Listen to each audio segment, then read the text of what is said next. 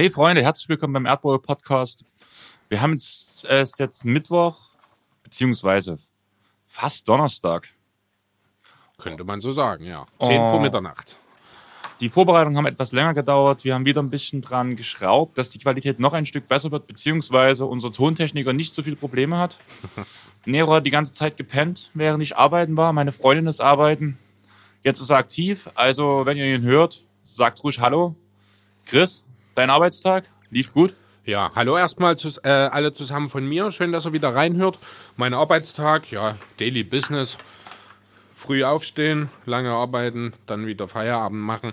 Nichts Besonderes, nicht unbedingt das große Highlight, sage ich mal. Aber das Aufstehen war super heute. Die Sixers haben ihr erstes Preseason-Spiel gespielt und Ben Simmons, man hat ja vor ein paar Monaten nicht glauben können, dass dieser Satz mal gesagt wird. Er hat ein Dreier auf NBA-Niveau in einer Spielsituation getroffen mit dem Buzzer. Ich glaube, es war das Ende des dritten Viertels, wenn mich nicht alles täuscht. Pull-up, nothing but net. Fantastisch. Ich habe tausende Videos heute früh nach dem Aufstehen direkt auf dem Handy gesehen. Klasse. Ich glaube auch, die meisten Memes heute waren genau darüber. Also was ich alles gesehen habe von 2K-Nachstellungen und allem drum und dran. Er soll ja jetzt seinen eigenen Dreierjubel sogar bei 2K bekommen haben, habe ich gelesen, aber ich habe es mir nicht weiter angeschaut. Aber das ist natürlich das große Thema. Nach der letzten Saison, wo das schon immer Thema war, jetzt hat er tatsächlich einen getroffen. Oh, ich bin. Es kribbelt richtig. Ich freue mich auf die neue Saison. wo du gerade 2K sagst. Am Anfang, wo ähm, Simmons mein bester Spieler noch bei meinem Team war, habe ich mit ihm auch regelmäßig Dreier genommen. Einfach weil er in der Spielsituation, in den Spielzügen, die ich spiele, leider immer wieder auf dem Corner Free stand und ich mit ihm ohne nachzugucken geballert habe, weil er eh mein bester Spieler war. Okay. Na gut, dann bist du aber auch selber schuld daran. Vielleicht solltest du deine, deine Spiele nicht so Dreier-Point Guard-lastig aufziehen. Dann funktioniert das vielleicht auch besser.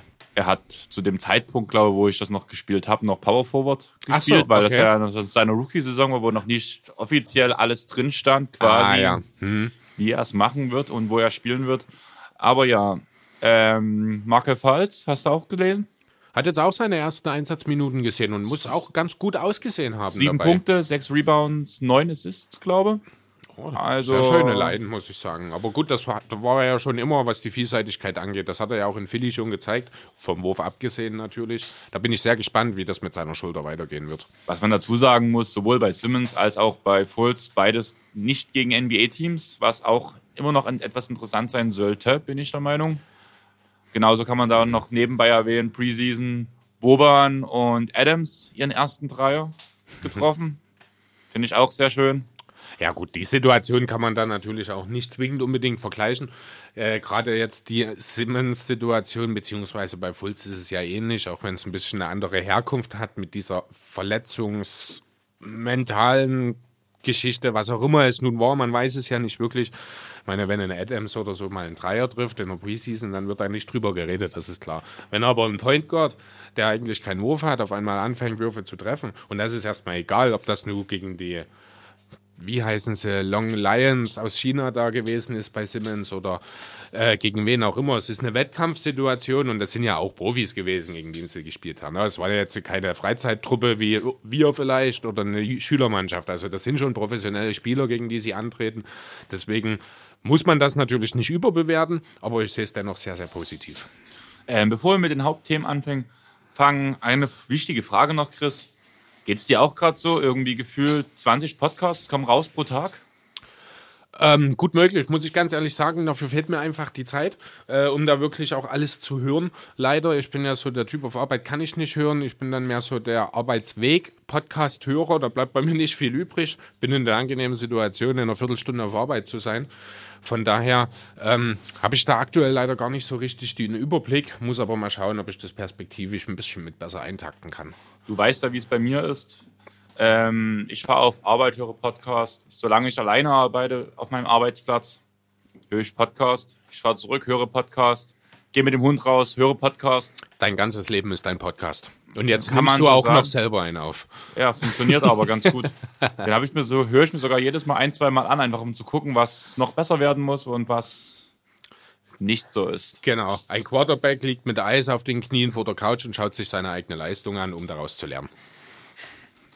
Ja, okay. Aber ja, mein Empfinden ist gerade, ich komme gerade nicht mehr hinterher. Außer den Lockdown Wizards Podcast, wo irgendwie nicht über die Wizards geredet wurde. ähm, Gibt halt auch wichtigere Themen in Washington beim Basketball als die Washington Wizards. habe ich halt wirklich so ziemlich gar nichts auf englischen Podcast-Form gelesen, gehört und so weiter. Die Deutschen habe ich einigermaßen durchgekriegt, auch wenn ich vor allem bei jeden Tag NBA noch etwas hinterherhänge. Aber zum Glück zeitlos und das werde ich auf jeden Fall noch schaffen. Aber dann, nun ja, ich würde sagen, wir fangen an. Das heutige Thema, ein paar haben schon auf unserer Insta-Story gesehen. Die Suns und die Washington Wizards. Time to rebuild, was sagst du? Ja, also die Suns machen das ja nun schon seit drei Jahren, ich glaube. Die Ich glaube, das reicht nicht. Ja, sag das nicht. Vor vier Jahren, 2015, sind sie noch knapp an den Playoffs gescheitert mit der legendären Drei-Point-Guard-Lineup. Ja, ich hatte das mit Brandon Knight damals noch, glaube ich, wenn ich mich Ja, ganz täusche. war auf der Bank, war aber auch verletzt. Die Drei-Point-Guards, um die es da ging, waren Isaiah Thomas, Goran Dragic und Eric Bledsoe. Ähm, der Fall ist aber, ich habe heute erst, wir hatten gerade das Thema, jeden Tag NBA, den Podcast gehört. Und da waren die Suns, die wurden quasi von Jonathan Walker und Arne Brandt gecovert. Ist nicht Jonathan eh ein Suns-Fan? Er ist seit 15 Jahren Suns-Fan, hat er, glaube ich, erzählt. Und ja, er hat halt auch gesagt, dass die Prognose für die Saison auch sich so Platz 14, 15 bewegt hat und niemand damit gedacht, äh, gerechnet hat, dass sie überhaupt so weit kommen. Damals. Damals. Ja, richtig. Also es war ja eine völlige Neuheit, muss man wirklich so sagen. Man hat ja teilweise äh, mit eben Thomas, Dragic und Bledsoe gestartet. Man hat eine, äh, oftmals eine Drei-Guard-Lineup, also Drei-Point-Guard-Lineup sogar gespielt. Wir haben alles in Grund und Boden gerannt, haben halt auch gut getroffen. Am Ende, ja, für Suns-Verhältnisse, zumindest in der nach Steve Nash-Zeit sensationelle 48 Siege auch geholt, 2014, 15 in diesem Jahr. Und sind dennoch an den Playoffs gescheitert um ein Spiel. Ja, also wie gesagt, ich habe mir das heute erst angehört. Ich bin auch sehr gespannt, was du heute zu den Suns vorbereitet hast. Immerhin habe ich jetzt Arne und Jonathan seine Preview gehört, ihre Preview gehört. Fand ich sehr interessant. Fand auch die Meinung sehr interessant, vor allem, weil ich finde, dass die Meinungen für die Offseason sehr auseinandergehen diese Saison. Das kann ich mir gut vorstellen. Ich habe mich auch schwer getan. Ich muss, das kann ich vielleicht schon mal vorwegnehmen. Ich bin alles in allem recht positiv gestimmt, was die Suns angeht. Ähm, warum das so ist, denke ich, werde ich wahrscheinlich gleich berichten. Ich schätze mal ein paar Fragen habe ich da nebenbei noch drin. Wie gesagt, ich habe einige Previews gehört und es sind viele Fragen aufgekehrt. Jetzt, wo ich einen Experten quasi mir gegenüber sitzen habe, der sich extrem mit den Suns beschäftigt hat, vielleicht Tag kann er mir Nacht. diese Fragen beantworten. Schauen wir mal, wer weiß. Ich würde erst mal anfangen. Äh, ein kurzes Recap, wie ihr das von uns kennt, erstmal von der letzten Saison ähm, 2018, 2019. Äh, ja, die Phoenix Suns sind von Anfang an auch wirklich mit dem Ziel in diese Saison gegangen zu tanken, möglichst wenig Spiele zu gewinnen und am Ende mit dem großen Jackpot Zion Williamson davon zu kommen. Das hat zunächst auch wirklich super funktioniert. Man hat 19 zu 63 Siege geholt. Das hat für die zweitschlechteste Bilanz der Liga gereicht. Hat dabei gleichzeitig das drittschlechteste Offensivrating hinter den Knicks und Bulls, das zweitschlechteste Defensivrating hinter den Cavs ange, äh, ja, aufgelegt. Man hatte die drittmeisten Turnover der Liga. Schon mal ein schöner Hinweis auf das, was später noch kommt. Das Thema Spielaufbau. Ähm, ja, aber so richtig erfolgreich ist es letztlich doch nicht geworden, denn am Ende wurde es nur Pick 6. Dennoch gab es die eine oder andere optimistisch, ja, optimistische Situation, beziehungsweise den ein oder anderen Lichtblick. Da ist natürlich zunächst erstmal Devin Booker zu nennen, der den nächsten Schritt zumindest als offensiver Star gemacht hat. Er zeigt oder hat gezeigt, dass er der Eckpfeiler, der Cornerstone der Suns für die Zukunft sein kann. Ähm, Ähnliches kann man vielleicht auch über die Andre Ayton sagen. Der hat ein gutes Rookie-Jahr gemacht, ähm, auch wenn über seinem Namen wahrscheinlich ja, Zeit seiner Karriere der Name Luka Doncic schwingen wird. Einfach deswegen, weil Aiden der Nummer 1 Pick ist. Gut, ich glaube, Beckley ist an zwei von den Kings gezogen worden. Doncic ging ja erst an drei weg, ne? Ich wollte dich fragen gerade, wer war besser, Beckley oder Aiden? Aiden. Definitiv, ist auch, Ja. meine, ist auch meine Einsicht. Allerdings hat Aiden halt auch riesengroße Löcher in seinem Spiel. Da komme ich dann später auch nochmal dazu. Ähm, ja, wo waren wir bei, ach so, genau, beim letzten Jahr. Man hat eben auch äh, dieses Ziel Tanking und Cyan äh, wirklich das ganze Jahr über vollkommen nachverfolgt. Man hat das Ganze sogar noch äh, unterstrichen in Form von Trades. Da hat man beispielsweise im Dezember, äh, Mitte Dezember bereits dann Kelly Oubre und Austin Rivers geholt äh, gegen Trevor Ariza, den man nach Washington geschickt hat. Man hat dann im Februar 2019 äh, noch Tyler Johnson und Wayne Ellington aus äh, Miami geholt und Ryan Anderson dahin geschickt, den man vorher erst aus Houston, ich glaube, geholt hatte. Also da ist wirklich alles auf Tanking ausgelegt gewesen. Junge Talente holen, die Veteranen abgeben, bestmöglich noch was draus machen. Ja, das war an sich eine gute Idee. Hat, wie gesagt, auch eigentlich mit der zweitschlechtesten Bilanz ganz gut funktioniert. Gab allerdings zwei Probleme. Zum einen hat man eben den großen Checkpot verpasst. Zum anderen tut mir jeder einzelne Suns-Fan wirklich leid, der diese Saison mit anschauen musste, denn wirklich schön anzusehen war es nicht. Und das haben letzten Endes auch die Verantwortlichen festgestellt und sich nach der Saison dann von Igor Kokoschkov, den Coach, getrennt. Nachfolger ist Monty Williams. Der ist überall bekannt, der ist ein sehr hoch angesehener Coach, der zuletzt unter anderem auch, also beziehungsweise zuletzt in Philly als Assistant Coach aktiv war. Davor war er, ich glaube, sogar als Head Coach bei den Pelicans. Ja, gut, wenn man sich also dann so die letzte Saison anschaut, dann kann man so drei grobe Ziele für die Offseason davon ableiten. Das erste, das große, ist natürlich erstmal die Defense. Phoenix Suns haben eine total katastrophale Defense gespielt. Ähm, alleine schon, wenn man sich das Team einfach anschaut. Aiden ist kein Verteidiger, Booker ist kein Verteidiger. Kelly Oubre hat das Talent und hat die körperlichen Voraussetzungen, ist aber, ich glaube, einfach von seiner Art her noch nicht so weit, um das herumzusetzen. Äh, ja, ansonsten so wirklich äh, Lockdown-Defender gab es eigentlich letztes Jahr nicht in diesem Team. Dementsprechend auch keine Überraschung, das schlechteste oder zweitschlechteste Defensive Rating. Ähm, neben der Team-Defense an sich, die sich übrigens auch äh, durch die äh, meisten Second Chance Points der Gegner nochmal unterstreichen lässt oder auch der Tatsache, dass die Suns mit 53 die meisten Punkte in der Zone zugelassen haben. Also Defense hier ein ganz großes Thema gewesen. Ebenso vielleicht sogar noch ein bisschen größer das Thema war der Spielaufbau, die Position des Point Guards.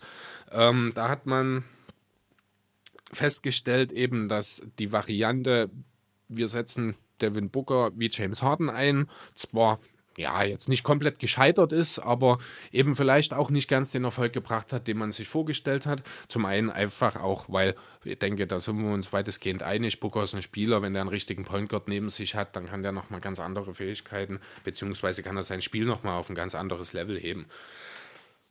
Ja, das wäre das zweite Thema hier, was die Suns über den Sommer anzugreifen oder angreifen wollten oder sollten. Ja, das dritte Thema ist die dauerhafte Lösung auf der Power Forward Position. Letztes Jahr haben dort in erster Linie Tragan Bender, Sean Holmes äh, gespielt. Vielleicht können das auch mal ein Kelly Oubre oder ein Michael Bridges perspektivisch mitbegleiten. Ähm, dann wiederum würde sich eventuell ein Loch auf der Flügel wiederum öffnen. Deswegen muss man hier ganz klar sagen, die Power Forward Position bedarf, bedurfte einer Verbesserung, zumal eben auch drei der genannten, und zwar Kelly Oubre, Dragan Bender und Wishon Holmes letzt, jetzt im Sommer auch Free Agents geworden sind. Ja, und da haben wir auch schon das äh, sind wir dann auch schon bei den Off-Season-Moves, die die Suns getätigt haben. Die sind alles andere als untätig gewesen, muss ich sagen. Ähm, es gab mehrere Trades, es gab einige Free-Agent-Verpflichtungen. Ähm, fangen wir doch einfach mal mit den Trades an, die sich hauptsächlich auch um den Draft Day herum ja, positioniert haben. Da ging es los, also man ist selber mit den Picks Nummer 6 und 32 in den Draft gegangen, hat dann direkt erst einmal den Pick Nummer 32 in einem Drei-Team-Trade zu den Heat geschickt. Ähm, mitbeteiligt daran waren die Indiana Pacers, der eine oder andere, bei dem wird es jetzt womöglich schon Klick machen. Das ist doch dieser alberne Salary Dump von TJ Warren gewesen. Genau das war's. Man hat ja, TJ Warren zu den Pacers geschickt, man hat seinen eigenen 32. Pick, aus dem Casey Okpala wurde, zu den Heat geschickt. Die Heat haben nach, dann noch zu den Pacers, ich glaube, drei Second Rounder geschickt. Phoenix, alles, was sie bekommen haben, waren Cash Considerations, weil man eben noch Spielraum für die äh, Free Agency brauchte. Nachdem das dann erledigt war, hat man gar nicht erst groß gewartet und direkt den nächsten Pick verscheuert. Das war dann der Nummer 6 Pick, der, der noch übrig war. Man hat sich hier ein bisschen nach unten getradet mit den äh, Minnesota Timberwolves, hat selbst den Pick Nummer 11 bekommen und dazu noch Dario Saric obendrauf. Aus dem Pick Nummer 11 ist Cam Johnson geworden. Interessanter Rookie. Äh, ich selber hatte ihn sogar im Vorfeld des Drafts äh, auf meiner eigenen, Sun, äh, nicht Suns, sondern Sixers-Liste. Er ist ja in den meisten Mock-Drafts so um 20 bis 25 etwa äh, äh, gerankt worden. Deswegen sind auch, ja, ist man regelrecht erschüttert gewesen, als Cam Johnson äh, schon an 11 weggegangen ist. Grundsätzlich bringt er eigentlich vieles mit, das den Sixers tatsächlich besser geholfen hätte als den Suns. Er ist halt vier Jahre am College gewesen. Er hat das Potenzial zu einem absoluten 3D-Spieler. Äh, aber er hat halt keine besonders große Upside mehr. Klar können die Suns Shooting gebrauchen, aber gut, welches Team kann das nicht? Ob jetzt Cam Johnson noch in der Möglichkeit ist, äh, hier sich dann noch deutlich weiterzuentwickeln, wage ich zu bezweifeln. Er ist so ein sofort helfender Typ. Da ist man bei den Rebuild Suns vielleicht nicht ganz unbedingt richtig aufgehoben. Aber denkst du nicht, dass gerade das der Punkt ist, was Sava erreichen wollte? jetzt in den nächsten ein bis zwei Jahren zumindest um die Playoffs mitzuspielen, um eine ähm, Situation wie Anthony Davis zu vermeiden? Ähm, das mag vielleicht der Plan sein. Oder ich will es nicht Plan nennen, ich will es die Hoffnung vielleicht von Server nennen, aber es ist ja, steckt da jetzt deswegen noch nicht zwingend ein Plan dahinter. Ähm, die Suns haben vieles gut gemacht, da kommen wir noch dazu, aber von den Playoffs sind sie dennoch ein ganzes Stück entfernt, gerade wenn man bedenkt, dass sie im Westen spielen ich muss halt ehrlich sagen, diese Preview von Jeden Tag NBA, Jonathan hat halt echt einen richtig tiefen Einblick quasi zu den Suns. Und da sind einige Sachen auf, äh, aufgekommen, die ich sehr interessant fand. Zum einen halt, wie gesagt, diese Frage, ist das jetzt der Weg, dass Booker nicht geht und eine, beziehungsweise das Vermeiden einer ähnlichen Situation von Anthony Davis? Das wird das Ziel auf jeden Fall sein. Und ja. die nächste Sache ist, was Jonathan gesagt hat, ist, dass jetzt immer mehr die Stimmen groß geworden sind, dass Savas sich jetzt größtenteils aus den Geschäften der Suns raushält. Er mhm. versucht kein ein, ähm, nicht mehr in das Teamgefüge einzugreifen, sei es großartig GM- und Trainerentscheidungen, Spielerentscheidungen und so weiter, um vielleicht eine bessere Entwicklung der Franchise hervorzuwirken. Das würde zumindest erklären, warum Monty Williams nach Phoenix gegangen ist. Also, ja, habe ich jetzt selber dazu nichts gesehen, muss ich sagen. Das ist halt immer, na, wenn ein Besitzer sowas sagt, heißt das natürlich auch nicht, dass der Besitzer sowas sofort umstellt oder umsetzt. Ähm, die äh, Sachen kamen nicht von Xaver direkt, sondern vom, vom direkten Umfeld aus der Franchise. Also sprich, es waren keine Worte von ihm, sondern das, was Leute beobachtet haben innerhalb der Franchise. Ach so, okay. Also ja gut, dann ist das natürlich eine gute Sache für die Suns, muss man schon mal sagen. Eigentümer, die sich zu sehr in das tägliche Geschäft äh, einbringen, hat kann natürlich auch gut gehen. Man sieht es bei Mark Cuban in Dallas beispielsweise, aber es gibt halt auch mehr als genug Beispiele. Oder Steve Baumer funktioniert auch, ja. Aber schauen wir uns James Dolan beispielsweise an. Gut, die Knicks sind immer das beste Negativbeispiel, aber sie passen halt auch in jede negative Situation als Vorbild hinein irgendwie. Ähm, ja, sicher wird man äh, das Ziel haben, irgendwann wieder Playoffs zu spielen. Sicher geht es auch darum, langfristig dafür zu sorgen, dass Booker zufrieden ist. Aber ich bin mir ziemlich sicher, dass es in Phoenix keinen Realisten gibt, der dieses Jahr schon die Playoffs anpeilt. Gut, kommen wir mal noch zu dem letzten. Nein, ist gar nicht der letzte, ist der vorletzte Trade, den sie im Sommer gemacht haben. Man hat sich äh, Pick Nummer 24 aus Boston geholt, zusammen mit Aaron Baines. Das ist insofern interessant, weil die Celtics diesen Pick vorher getradet haben mit den Sixers. Der 24. war ursprünglich der Philly-Pick. Also irgendwie haben die Suns ja dann doch Cam Johnson und den 24. Pick bekommen. Daraus wurde Ty Jerome, ein junger Point Guard aus, äh, ja genau, ein junger Point Guard, der ist wie gesagt zusammen mit Aaron Baines aus Boston gekommen. Ähm, abgegeben haben sie dafür einen 2020er First Round Pick der Milwaukee Bucks, den sie noch aus dem Eric Bledsoe Deal hatten. So, dann haben wir noch einen letzten Trade, den die Suns gemacht haben, und zwar mit den Memphis Grizzlies. Da hat man Josh Jackson, die Anthony Melton und zwei Second Rounder abgegeben, dafür Javon Carter und Kyle Kover bekommen. Kover mittlerweile, ja, der kam vorher von Utah nach Memphis, ist dann nach Phoenix gegangen, hat dort ein Buyout äh, bekommen, ich glaube 3,4 Millionen hat der Suns das gekostet und hat dann bei den Bucks unterschrieben. Ähm, Interessantester Name wahrscheinlich in diesem Trade ist Josh Jackson. Man hat jetzt in Phoenix beschlossen, das Projekt Josh Jackson einzustampfen. Er hat ja, ist ja mit großen Vorschusslorbeeren in die Liga gekommen, hat das Ganze nie wirklich bestätigen können. Wie siehst du das denn? Kann er vielleicht in Memphis seine Karriere nochmal gerade rücken? Ähm, ich bin gespannt, was jetzt in Memphis passiert. Ähm, die ganzen Ab Ablenkungen sind weg. Auch einem ähm, Noah sind quasi die Gefilde in Memphis sehr gut ergangen quasi. Auch wenn er noch keinen neuen Verein hat, denke ich, dass er die Saison noch spielen würde, wie wir im letzten Pod schon gesagt haben. Mhm. Außerdem finde ich diese Einstellung von Josh Jackson jetzt extrem interessant, dass er quasi jetzt sagt, ich gehe in die G-League. Ich mache einen Schritt zurück, um Selbstvertrauen zu finden und mein Spiel wieder zu finden, um der Spieler zu werden, für den ich eigentlich angepriesen wurde. Ja, ist auf jeden Fall ein interessanter Weg. Ähm, jetzt nicht unbedingt der übliche Weg, muss man auch dazu sagen. Ist halt, hat er das selbst entschieden oder ist das von den Grizzlies mehr oder weniger, ich sag mal, angeordnet worden? Also quasi laut den Medienberichten, die ich gehört habe und ich glaube auch bei Lockdown NBA wurde es besprochen, hieß es, dass Jackson die Entscheidung selber getroffen hat. Mhm. Okay, das sagt ja zumindest erstmal viel über die Person aus sehr positiv, muss ich sagen. Vielleicht ist das auch der richtige Weg. Also ich will auch noch nicht ganz abschreiben. Wie, ähm, gesagt, also es kommt ja nicht von ungefähr, wenn man äh, die entsprechenden Vorschuss, Vorschusslorbeeren mitbringt. Ähm, ein gewisses Talent ist ja da. Vielleicht hat die Situation im Phoenix einfach nicht gepasst. Und in Memphis wird er mit Jamorant und äh, Jaron Jackson Jr. zusammen die nächste große Drei. Wer weiß. Ist ja, ja aber ich denke, das dauert noch. Also ganz ehrlich.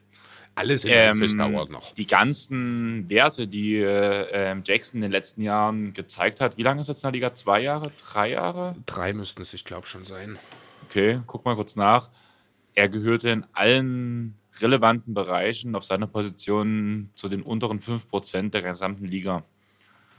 Ich denke einfach, zwei Jahre sind es. ist nicht der Spieler, für den man ihn gehalten hat. Wahrscheinlich kann er irgendwann einen Weg finden, vielleicht sogar ein solider Rollenspieler zu sein. Aber ich denke, das ist das höchste der Gefühle, was ich ihm zutraue. Ich denke, mittlerweile wäre er damit auch zufrieden. Ähm, wie gesagt, also in Memphis hat er halt die Möglichkeiten, sich dort nochmal zu entfalten. Wer weiß, ein Tapetenwechsel hat schon ganz anderen Spielern gut getan. Vielleicht tut es ihm ja auch gut. Kommen wir nochmal zurück zu den Suns. Die Trades haben wir jetzt soweit durch. Waren natürlich noch ein paar Sachen, die in der Free Agency einer Entscheidung äh, bedurften. Da kommen wir erstmal kurz zu den Spielern, die man neu verpflichtet hat. Da ist natürlich als allererstes mal Wiki Rubio zu nennen. Drei Jahre und 51 Jahre, guter Deal für beide Seiten, denke ich. Drei Jahre und 51 Jahre? Drei Jahre. Ein. 3 Millionen und 51 Jahre natürlich. Nein, 3 Jahre und 51 Millionen. Ähm, man hat Frank Kaminski für 2 Jahre und 10 verpflichtet. Jack Diallo ist zum Minimum gekommen und dann hat man noch den angedrafteten Guard Jalen Leck, denke ich, wird er ausgesprochen. Ja, L-E-C-Q-U-E. Also ich denke mal, der heißt Leck oder Lecke, wie auch immer. Äh, der hat einen, dicken, einen großen, langen Vertrag eigentlich bekommen, vier Jahre, sechs Millionen. Ich schätze mal, der ist nicht komplett garantiert. Ähm, ja, das sind die Zugänge. Man hat sich nach längeren Verhandlungen da mit Kelly Upe auch auf eine Verlängerung über zwei Jahre und 30 Millionen einigen können. Ja, und damit man die ganzen Spieler auch runterbringen konnte, mussten natürlich auch ein paar Spieler gehen. So ist Dragan Bender mittlerweile bei den Bucks untergekommen. Jamal Crawford sucht noch nach einem neuen Verein.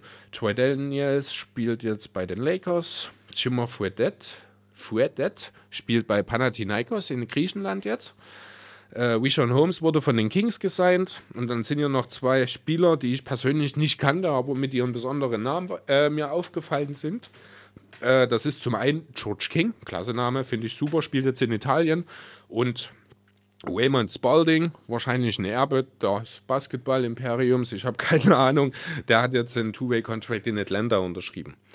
Das Ganze zusammengefasst sorgt dann für einen Kader, der, was ich bevor ich mit meinen Recherchen angefangen habe, gar nicht unbedingt erwartet hätte, eigentlich ganz gut aussieht.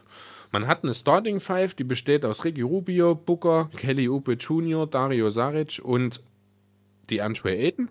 Und selbst die Bank dann dahinter, man hat auf der 1 kann man mit Tyke Jerome, Javon Carter arbeiten. Man hat auf dem Flügel mit Tyler Johnson, der notfalls auch noch auf die 1 ausweichen kann, mit Michael Bridges und eben dem Wookie Cam Johnson.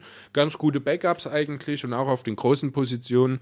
Äh, Erwin Baines als Center natürlich, was äh, vielleicht auch dafür sorgen kann, dass er der, der Andre Ayton hin und wieder mal auf die Vier rückt.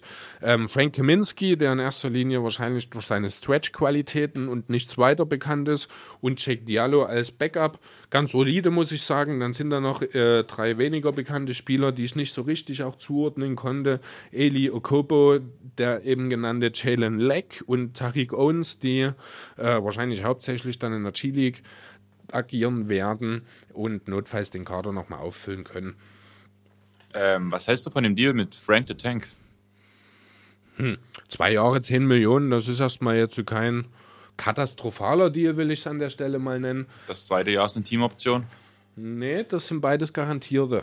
Wenn ich das jetzt richtig sehe, Moment, Frank Kaminski, ja, das ist beides garantiert. Okay, dann muss entweder im Pod von Jonathan Walker was fehlen oder bei dir was fehlen. Keine Ahnung, also in meiner, Sel äh, meiner Paywall stehen beide Jahre als garantierte drin zumindest. Okay, gut. Aber das Komisch. kann natürlich sein, dass das hier vielleicht auch anders dargestellt ist. Wer weiß, also kann mir gut vorstellen, dass Kaminski tatsächlich auch äh, eine Teamoption fürs zweite Jahr hat, denn ja, den muss man natürlich auch erstmal ein Stück weit testen. Er hat jetzt in Charlotte nicht unbedingt das gebracht, was man von ihm sich erhofft hat.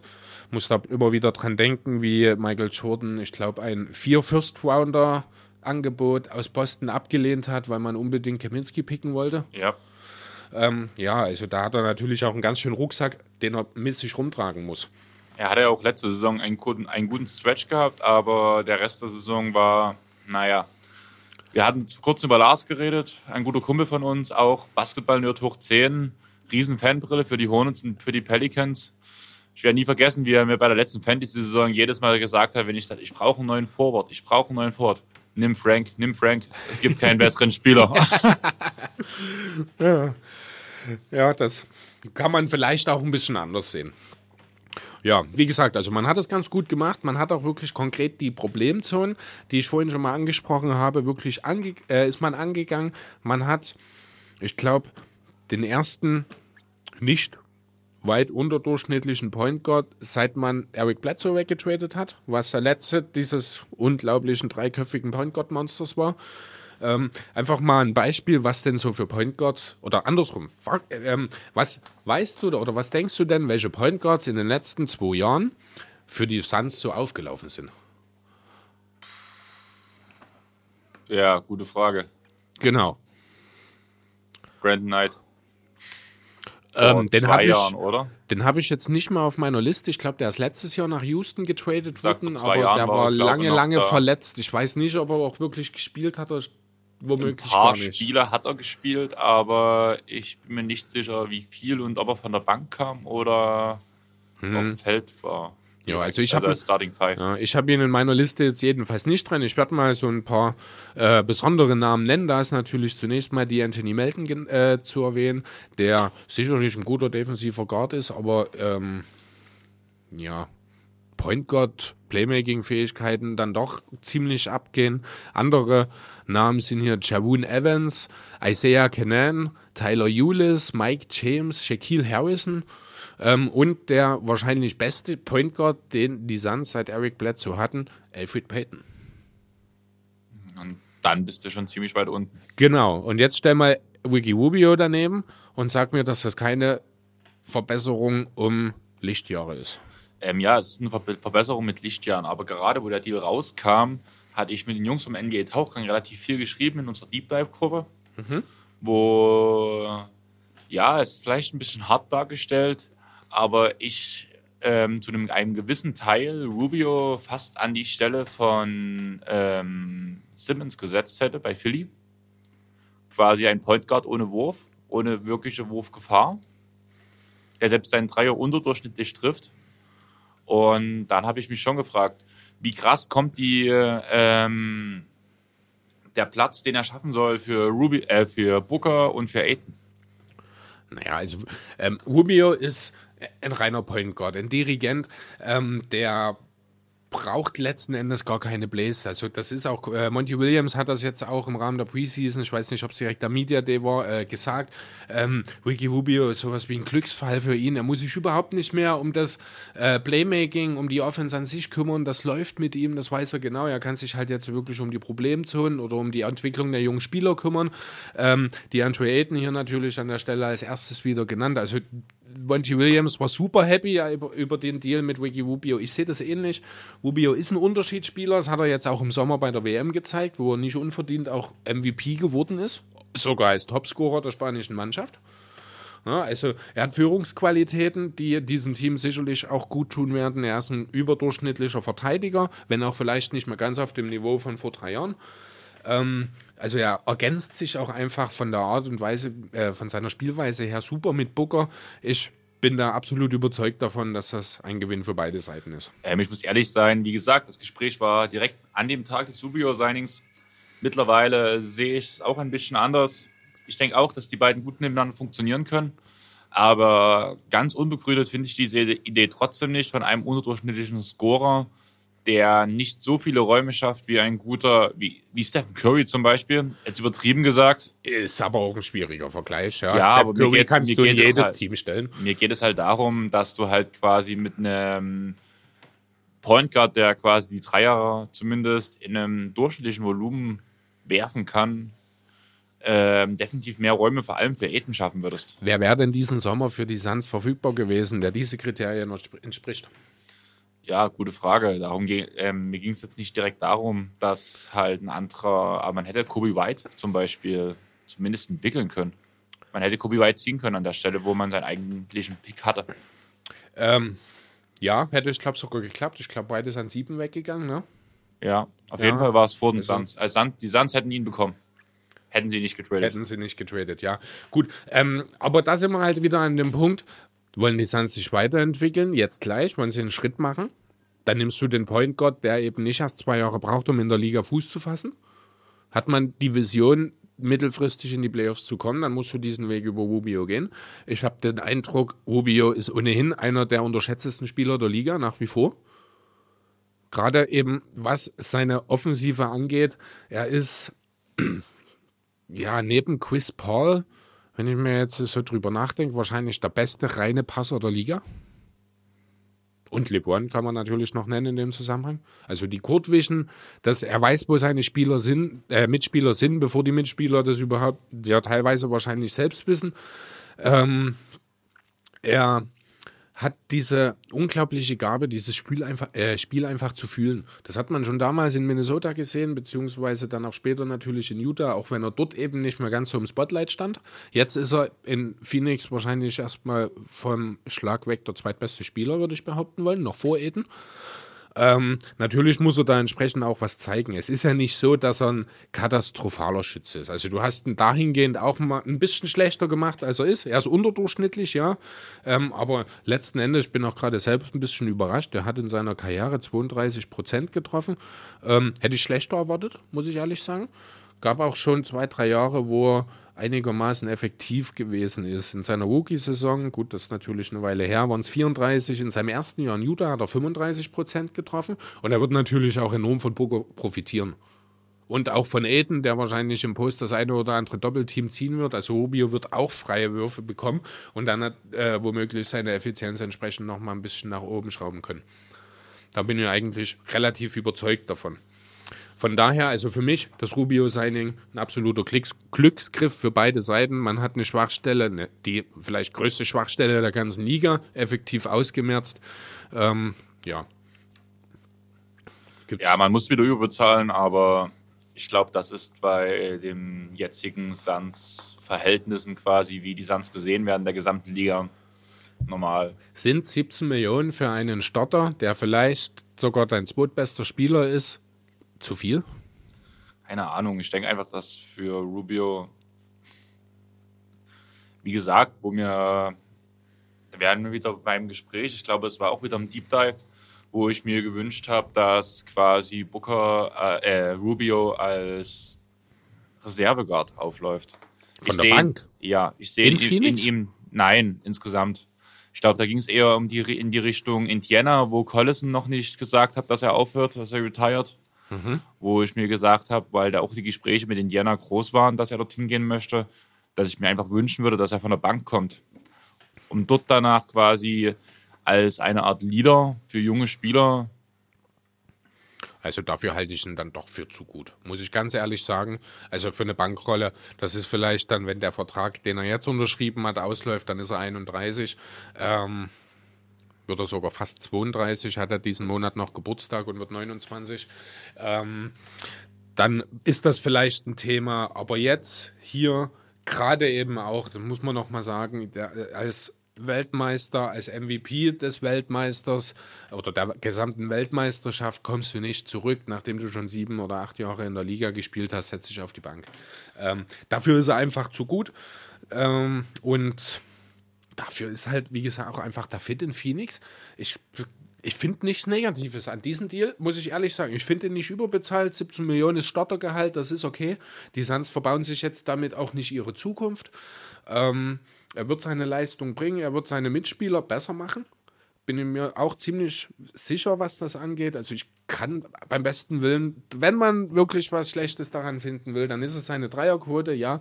Aber ähm, ganz ehrlich, wenn er jetzt auch noch ein äh, Curry-esker Dreierschütze wäre, würden wir wahrscheinlich seit drei oder vier Jahren über Ricky Rubio um den erweiterten MVP-Contender äh, sprechen. Ähm, um das Thema abzuschließen, ähm, das sollte gerade kein Hate gegen Rubio sein, wie gesagt. Ich, umso mehr ich mich mit dem Thema beschäftigt habe, umso eher finde ich das auch passend. Das war halt, wie gesagt, meine erste Reaktion darauf. Ich selber hatte ja damals auch Rubio quasi in meiner ersten NBA-Zeit auch lange Zeit als Hintergrund, weil ich ihn als so extrem spektakulären Passer fand oder immer noch finde, dass ich halt sage, er ist ein genialer Spieler.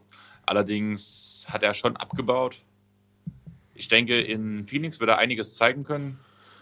Und ich bin gespannt, was er sehen wird. Das ist auf jeden Fall ein Grund, warum ich auch die Suns etwas verfolgen werde. Hm. Ist halt auch schwierig zu sagen, ob er wirklich abgebaut hat oder ob das in Utah einfach der Rolle geschuldet war. Neben Mitchell, neben Ingles und einem Gobert hat er da halt einfach nicht die erste Geige gespielt. Man sieht es recht deutlich. Ich habe gerade die Statistiken von ihm offen an den Assist-Zahlen. Ähm, in Minnesota hat er niemals unter 7,3 gespielt. In den zwei Jahren bei den Jazz waren es einmal 5 und einmal 6. Also da ähm, ist schon auch eine deutlich reduzierte Rolle erkennbar. So, jedenfalls haben wir damit die erste Schwachstelle aus dem Sommer abgearbeitet. Die zweite war der Power Forward Position. Hier hat man sich Dario Saric ertradet. Da würde mich auch direkt mal interessieren, äh, mich als Sixers-Fan, was hältst du denn von dem ehemaligen Sixer Dario Saric? von dem ehemaligen Rookie of the Year. Dazu hat es ja leider nicht gereicht. Da hatte ja Malcolm Brockton was dagegen. Ach stimmt, das war ja so. Ja, wo du genau, sagst. Das ist das Jahr gewesen, in dem Embiid, ich glaube, auf zwei gelandet ist und dann Saric auf drei. drei. Und aufgrund der Spiele wohl es eigentlich mehr oder weniger die Diskussion zwischen Saric, der am Ende der Saison damals deutlich aufgestockt hatte noch, und Brockton letztlich war aufgrund der Spiele von Embiid, ja. Okay, dann war es so, stimmt, aber das war ja das von Brockton. Du genau. hast recht. Ähm, ja, ich halte relativ viel von Saric, muss ich sagen. Ähm, Leute, die mich kennen, wissen auch, dass ich auch die Timberwolves im Vergleich zu, glaube ich, sehr, sehr wenigen Leuten doch intensiv verfolgt habe. Selber schuld. Und gerade da, klar, Covington hat eingeschlagen, aber vor allem in der Zeit hat Saric echt nicht viel gezeigt. Ich war immer wieder enttäuscht. Wurfleistung, Dreierquote, allem drum und dran die Mini-Zeit war für ihn nicht gut. Und jetzt bin ich halt gespannt, was er zeigen kann. Kann er an Philly-Zeiten anknüpfen? Ein richtig guter Fit. Geht er in Minnesota weiter, dann, naja. Hm. Also, wo ich jetzt direkt auch ins Stutzen gekommen bin, was ich jetzt gleich auch nochmal nachgucken musste, was die Dreierquote von ihm angeht, gerade in Minnesota mit 38 ist er sogar nah an seinem Career High dran. Ähm, da hat er vor dem Trade in Philly deutlich schlechter getroffen. Ähm, ist auch eine seiner Stärken, muss man letztlich sagen. Er ist dieser Typ Stretch Big. Ähm, defensiv braucht man nicht drüber reden. Äh, wird er wahrscheinlich nicht den großen Unterschied machen. Ähm, er hat aber auch ein Auge für einen Mitspieler, ist für eine große Position ein relativ guter Passer, auch wenn er das in Minnesota weniger gezeigt hat. Das hat man in Philly äh, öfter mal gesehen, dass er da eben auch dazu in der Lage war. Er ist so ein bisschen flashy auch in seiner Art. Hat mir immer sehr gefallen, auch wenn er ja, manchmal ein bisschen aussah, als hätte er einfach keinen Bock. Das muss man ihm dann an der Stelle auch sagen. Er ist sehr beliebt gewesen im Team in Philadelphia. Ich gehe davon aus, dass das in, äh, in Minnesota ähnlich war, auch wenn ich es dort nicht genau weiß. Ähm, aber ich denke schon, dass äh, der Homie, wie sie ihn in Philadelphia genannt haben, äh, durchaus auch für die Teamchemie hilfreich sein kann im Phoenix. Chris, du hast doch die Zahlen von Dario gerade offen, oder? Mhm. Hast du auch äh, Minutes per Game offen für Minnesota? 23,9 Okay, auch mehr als ich gedacht habe. Also, okay, dann red weiter. ist aber Career Low tatsächlich. Ja, ich war einfach der Meinung, dass er sogar noch weniger gespielt hat und dass er bei ähm, Tipps einen relativ schwachen Stand hatte, muss ich sagen. Ja, er kam von der Bank halt. Ähm, ist halt, ja gut, also ich habe Minnesota nicht großartig verfolgt, muss ich auch dazu sagen. Ich habe so ein bisschen am Rande halt geschaut, was Dario und auch äh, Covington machen, weil man da ja natürlich als Fan der Sixers so ein bisschen noch mit hinterher ist, aber an sich, die Timberwolves haben mich nicht weiter interessiert, deswegen konnte ich da äh, kann ich da so genau nicht dazu sagen, aber er hat halt seine Rolle als Bankspieler aber ganz gut ausgefüllt. In erster Linie ist er halt dort äh, ja, als Zielspieler wahrscheinlich sogar genutzt wurden, deswegen auch etwas geringere Assist-Zahlen. Ähm, ja, ich denke, er wird ihnen helfen. Er wird sehr wahrscheinlich der Starter sein. Ich wüsste nicht, wer die Alternative wäre. Wahrscheinlich, dass man mit Aiden und Baines startet. Da komme ich dann gleich nochmal dazu, wenn ich ein bisschen mehr noch zu DeAndre Aiden sage. Ähm, ob das relevant oder ob das interessante Idee ist, darüber lässt sich streiten. Ich denke, Saric auf der 4 als Starter ist definitiv eine Sache, mit der man gut klarkommen kann. Ja, das dritte Thema, was wir als Ziel für die Offseason angesprochen hatten, war die Defense. Da hat sich ein bisschen was gebessert. In erster Linie natürlich mit dem Zugang von Rubio und auch dem Draft von Cam Johnson, die als ausgewiesene Verteidiger bekannt sind. Ansonsten ja, gibt es eine Menge Drehtüren in Phoenix. In einer in der Starting Five wird man davon wahrscheinlich drei finden. Die Andre Aiden, Dario Saric, Devin Booker sind jetzt alle nicht unbedingt als gute Verteidiger bekannt. Die Bank sieht ein bisschen besser aus. Auch mit Baines hat man einen sehr soliden äh, Verteidiger für die großen Positionen geholt. Äh, Michael Bridges kann das ganz gut. Cam Johnson habe ich sogar zweimal auf meiner Liste stehen für die Defense, also der muss da was bringen. Äh, trotzdem bleibt halt für die Starting Five letztlich übrig, dass der einzige überdurchschnittliche Verteidiger Rubio ist und der einzige, von dem ich denke, dass er das Potenzial zu einem überdurchschnittlichen Verteidiger hat, ist Kelly Oubre und der muss es eben erstmal noch beweisen. Also defensiv wird das nach wie vor eine ziemliche Katastrophe werden in Phoenix, habe ich die Befürchtung. Chris, ich muss dich kurz unterbrechen. Mhm. Wir nehmen jetzt 42 Minuten auf. Echt? Ich muss auf Toilette. Dann machen wir das so. Wir hören uns gleich wieder und ich bin wieder da. Puh, oh Mann, das war nötig.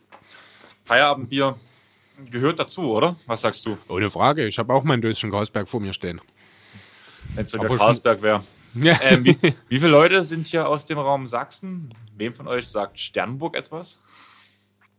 Also ich kenn's, aber ich bin kein großer Fan davon, muss ich dazu sagen. Es ist nicht meine erste Wahl, aber man kann es schon mal trinken. Ja, so ist wenn- es günstig. Wenn, wenn nichts anderes da ist, trinke ich es schon auch mal. ja, ganz ehrlich, das Punkerbier. Jeder, der mich Was kennt, passt weiß, besser zu dir als ein Sterni? scheißen Zecken und so, oder? aber naja, Gut, ja, machen wir weiter, der Attitude geht los.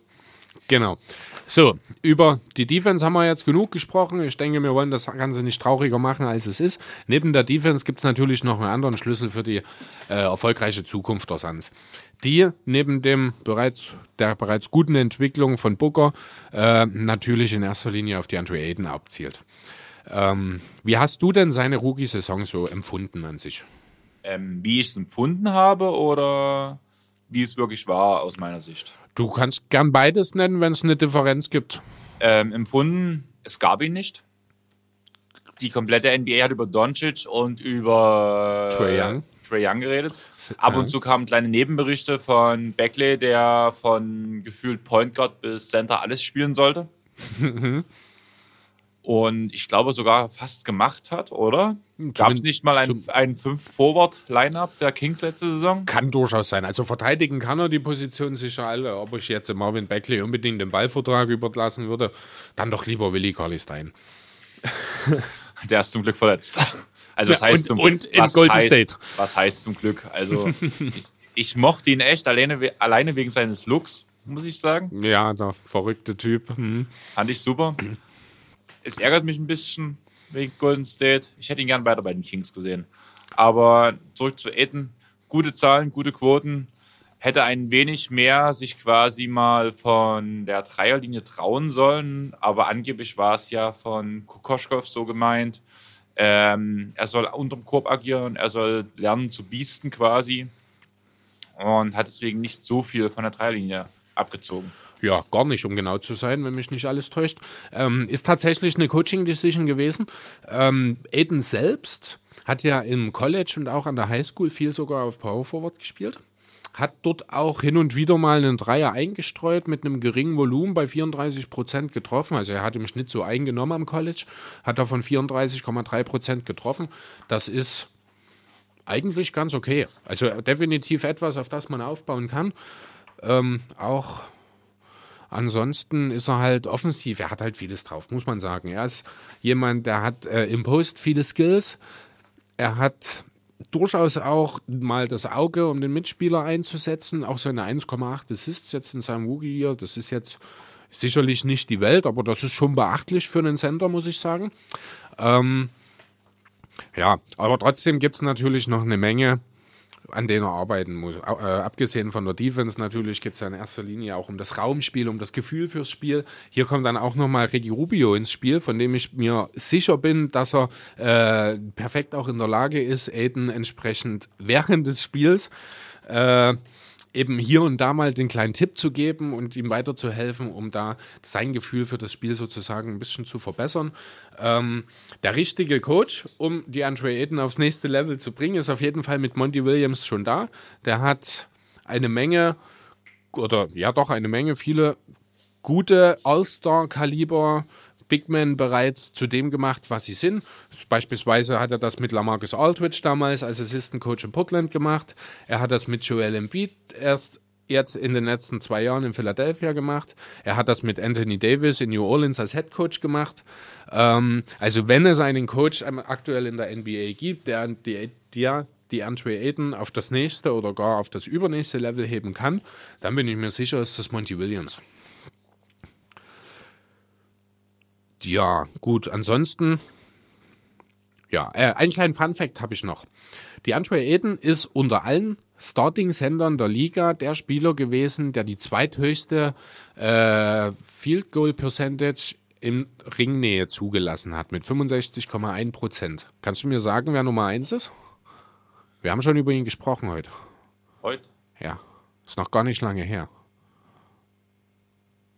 Okay, jetzt bin ich raus. Ich hatte eine Idee, was wahrscheinlich schon wieder ein Hot Take gewesen wäre mit Andrew Drummond, aber über den haben wir noch nicht geredet. Nee, haben wir nicht. Ich glaube, Andrew Drummond ist, was das angeht, auch sogar sehr überdurchschnittlich, wenn mich nicht alles täuscht. Ich habe tatsächlich von Willie Colley Stein geredet, dessen Gegenspieler in unmittelbarer Ringnähe über 70 Prozent ihrer Würfe treffen. Okay, das hätte ich nicht gedacht. Also ja, damit ist er wirklich mit weitem, weitem Abstand unter den Starting-Sendern in der Liga der deutlich schlechteste, schwächste Rim Protector. Ne? Direkt danach mit 65,1% kommt die Andre Eden. Wäre also durchaus hilfreich, wenn er auch in diesem Bereich ein bisschen was draufpacken kann. Aber wie gesagt, Monty Williams sollte dafür durchaus der richtige Gegner sein, äh, Trainer sein. Ja, bleibt die Frage, wo kann es denn für die Suns nächstes Jahr hingehen? Hältst du die Playoffs für realistisch? Niemals. Würdest du die Playoffs im Osten für realistisch halten? Nein. Auch nicht gut. Dann sind wir uns dahingehend schon mal einig. Ähm, die Suns sind sicherlich deutlich besser als letztes Jahr. Da waren es 19 Siege. Vielleicht kann es bis zu ungefähr 30 gehen. Ich denke, das ist ein Bereich, in dem wir durchaus realistisch sind, wenn wir dann davon reden, dass wir vielleicht so bei 30 Siegen ungefähr rauskommen. Reicht natürlich bei weitem nicht für die Playoffs, ist aber eine deutliche Verbesserung. Ähm, man muss sich natürlich erstmal finden. Der halbe Kader ist äh, ausgetauscht worden. Man muss offensiv. Ich unterbreche dich kurz. Mhm. Ähm, klare Frage: Welcher Platz im Westen? Mhm. Ah, also 15 nicht. Ich denke, da werden sich die Grizzlies einnisten. Aber es könnten dann tatsächlich direkt danach die Suns an 14 kommen. Dann sind wir genau auf demselben Punkt. Die Grizzlies werden für mich direkt der letzte Platz werden. Einfach Jugend forscht voran. Genau. Und mehr Potenzial sehe ich bei den Suns dann auch nicht. Ich muss ganz ehrlich sagen, für mich sind die Suns und die Grizzlies, ich glaube nächstes Jahr im Westen so ziemlich die einzigen Teams, die eigentlich gänzlich ohne Playoff-Ambitionen in die Liga gehen. Im Westen Ja. zumindest. Ja, selbst Minnesota wird nach Minnesota wird wollen. greift, denn nach den Sternen greifen. Ja, genau, die werden wollen. Die sind tatsächlich aber auch das Team, bei dem ich am längsten überlegt habe, ob die Suns vielleicht an ihnen vorbeigehen können.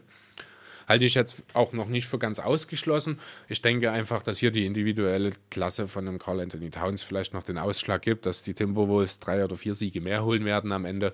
So bleibt halt Platz 14 am Ende für die Suns. Man wird sich da wahrscheinlich nicht weiter drüber ärgern. Siege sind nicht die Priorität dieses Jahr oder sollten es nicht sein, sagen wir es zumindest mal so. Die Entwicklung ist relevant. Langfristig gesehen kann man dann auch wieder auf Siege gehen.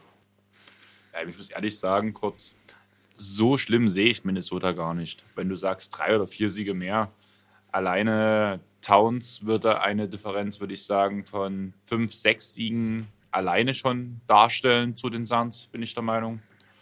Dazu hast du noch Covington, Teague und mal ganz ehrlich, wenn man bei Wiggins halt vom Vertrag absieht, als Sixth Man oder irgendwie sowas in die Richtung könnte er auch extrem punkten. Möglich, ja. Aber hältst du die Timberwolves für besser als letztes Jahr? Äh, maximal durch ein besseres Teamgefüge. Ja. Ich denke nicht, dass es viel besser werden wird. Sehe ich, Aber- genau, das sehe ich eben ähnlich. Und man hat halt letztes Jahr in Minnesota auch erst sechs, nur 36 Siege geholt. Woher soll dann also die deutliche Verbesserung dann letzten Endes kommen? Ähm, ich denke durch Covington. Covington doch war doch danach vor allem den Rest der Saison ziemlich lange verletzt, oder? Das ist richtig. Dafür hat man im Gegensatz beispielsweise aber auch seinen besten Bankspieler verloren in Derrick Rose. Gut, ähm, ich denke, die Timberwolves sind ein Thema für einen anderen Tag. Sonst sprengt das Ganze hier wahrscheinlich wirklich noch den zeitlichen Rahmen. Ich wäre jetzt soweit mit den Suns erstmal durch. Äh, ja, gibt es noch was, was du ergänzen willst? Noch irgendeine Frage, über die wir sprechen wollen? Wie viele Jahre siehst du, bis die Suns wieder in den Playoffs stehen?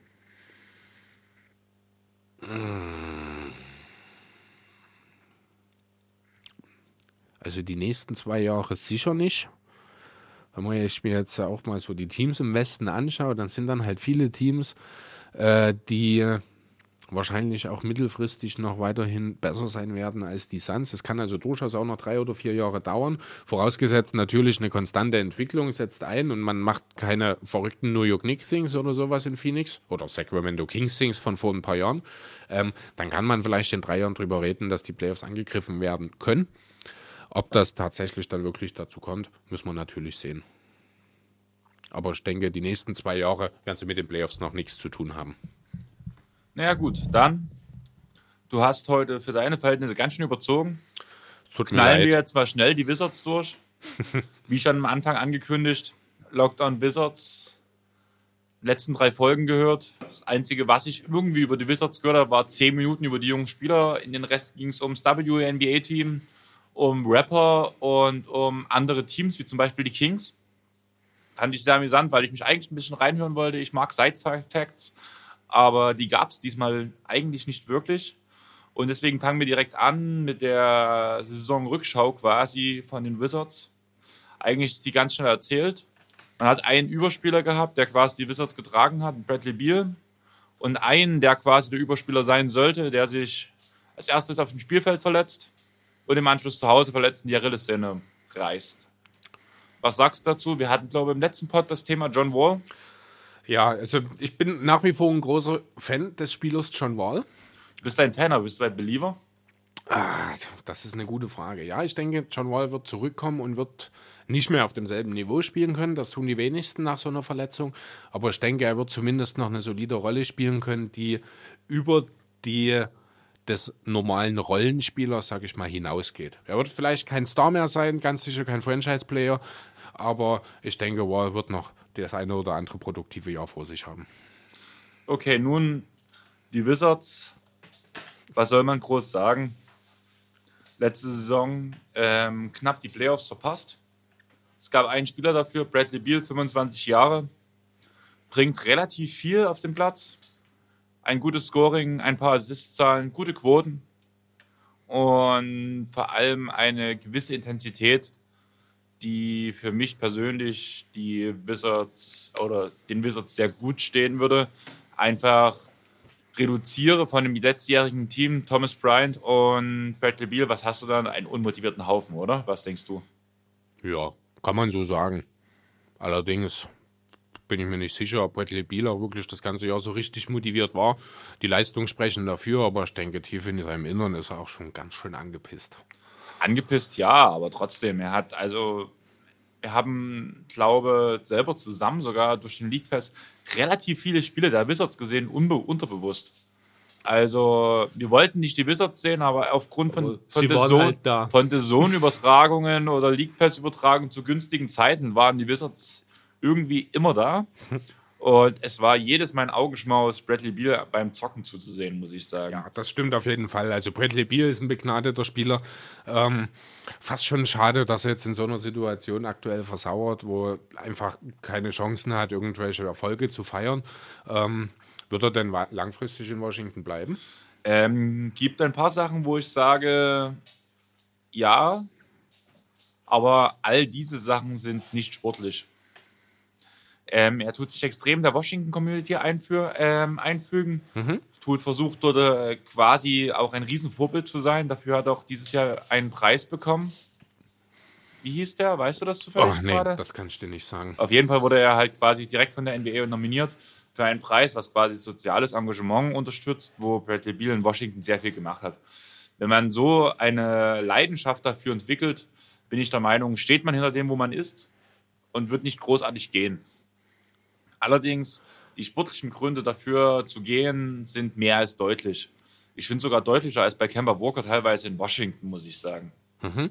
Ganz kurz noch ein Einschub. Äh, den Award, den Beal bekommen hat, den nennt sich den Season Long NBA Cares Community Assist Award. Langes Wort, oder? Ja, aber so steht's hier. Okay. naja, gut. Also wie gesagt, rein sportlich ist es, glaube ich, ohne Frage. Das, ich bin auch der Meinung, auch wenn es gut geredet wird, egal, sei es von der GM-Seite, sei es schon von John Wall seiner Seite, dass sie unbedingt das Biel auf jeden Fall in Washington bleiben will. Ich bin der Meinung, er hat nicht ohne Grund die Vertragsverlängerung ausgeschlagen. Sicher Und nicht, nee. Aber da können natürlich auch verschiedene Gründe dahinter stehen. Der finanzielle Grund, wenn er ein Jahr später ähm, quasi zum All-Star gewählt wird, kann er mehr Geld verdienen, okay. Genau, der Supermax dann als Option. Ich glaube, All-Star reicht da nicht. Da muss uns alle NBA-Team oder einen individuellen Award gewinnen. Aber ich denke, All-NBA Third sollte nächstes Jahr alle mal drin sein für ihn. Ja, das denke ich auch, auf jeden Fall. Aber zurück zum Thema letzte Saison. Man hat insgesamt sehr, sehr, sehr, sehr, sehr viele Trades gemacht innerhalb der Saison. Und man hat auch nach der Saison sehr viele Spieler verloren. Ich würde als erstes mit den Spielern anfangen, die quasi nicht mehr im Vergleich zum letzten Jahr bei den Wizards unter Vertrag stehen. Das sind zum einen Trevor Wieser, der zu den Kings ist, Jeff Green in Utah, Dwight Howard, allseits bekannt bei den Lakers, Marky Morris, da muss ich echt sagen, ich war überrascht, dass er nach Detroit zurückgeht. Mhm. Kelly Oubre bei den Suns, ja, auch Kelly hat eine Zeit lang letzte Saison bei den Wizards gespielt. Ja, ist ja von den Wizards gezogen worden auch. Genau. Jabari Parker bei den Hawks. Und dann haben wir noch Bobby Portis, der jetzt bei den Knicks aufläuft. Otto Porter bei den Bulls. Und jetzt finde ich es eigentlich relativ interessant. Ron Baker, sagt ja der Name noch was? Ja. Entschuldigung. Bei Ron Baker, wir haben einen gemeinsamen Freund, wir haben mal ein Knicks-Spiel zusammen gesehen und die beiden sehen sich ziemlich ähnlich. Das war damals die Zeit, als Ron Baker, ich weiß gar nicht von wem es war, was von Janis oder von irgendeinem Bigman das, den Ellbogen ins Gesicht gekriegt hat und total zerstört aussah. Weißt du das noch? Ähm, ich glaube, ich weiß, auf was du raus willst. Ha? Aber ja, den, den Freund, den benannten, haben wir sogar schon mal erwähnt hier. Einfach, weil mhm. das der Freund ist, der mich zum Basketball gebracht hat. Stimmt, genau, so war das, ja. Weißt du, wo Ron Baker nächste Saison spielen wird? Nee, keine Ahnung. Moskau. In Moskau? In Moskau. Aha, okay. okay Will die Euroleague gewinnen, hm? Ja. Nächster Name, Sam Decker.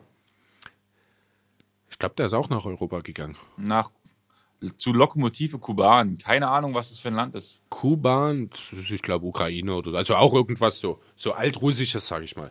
Okay, danach nächster Name, John Jenkins. Äh, Jenkins. Der hat mal in Atlanta gespielt, wenn mich nicht alles Ja. täuscht. Aber wo er jetzt ist, weiß ich nicht. Im G-League-Team der Knicks. Okay, Wesley Johnson, sagt mir gar nichts. Clippers-Spieler. Ah, doch, das ist der, der äh, minutenlang auf dem Boden lag nach dem Crossover von Harden. Von? Harden, genau. Ja, doch, genau. Aber er lebt trotzdem noch. Und wo spielt er? Keine Ahnung, wo er jetzt rumliegt. Athen. Oh, Mensch, vieles, was nach Europa gegangen ist in diesem Sommer, oder? Danach sagt ja bestimmt der Name Gary Payton noch was. Natürlich, die Klav. Ich nehme an, es ist sein Sohn. Genau, der zweite. Der tut nächstes Jahr, also war die letztes Jahr quasi noch bei den Wizards und spielt jetzt zusammen, wenn Hartenstein zurück in die G-League geht, zusammen mit ihm bei den Vipers. Aha, okay.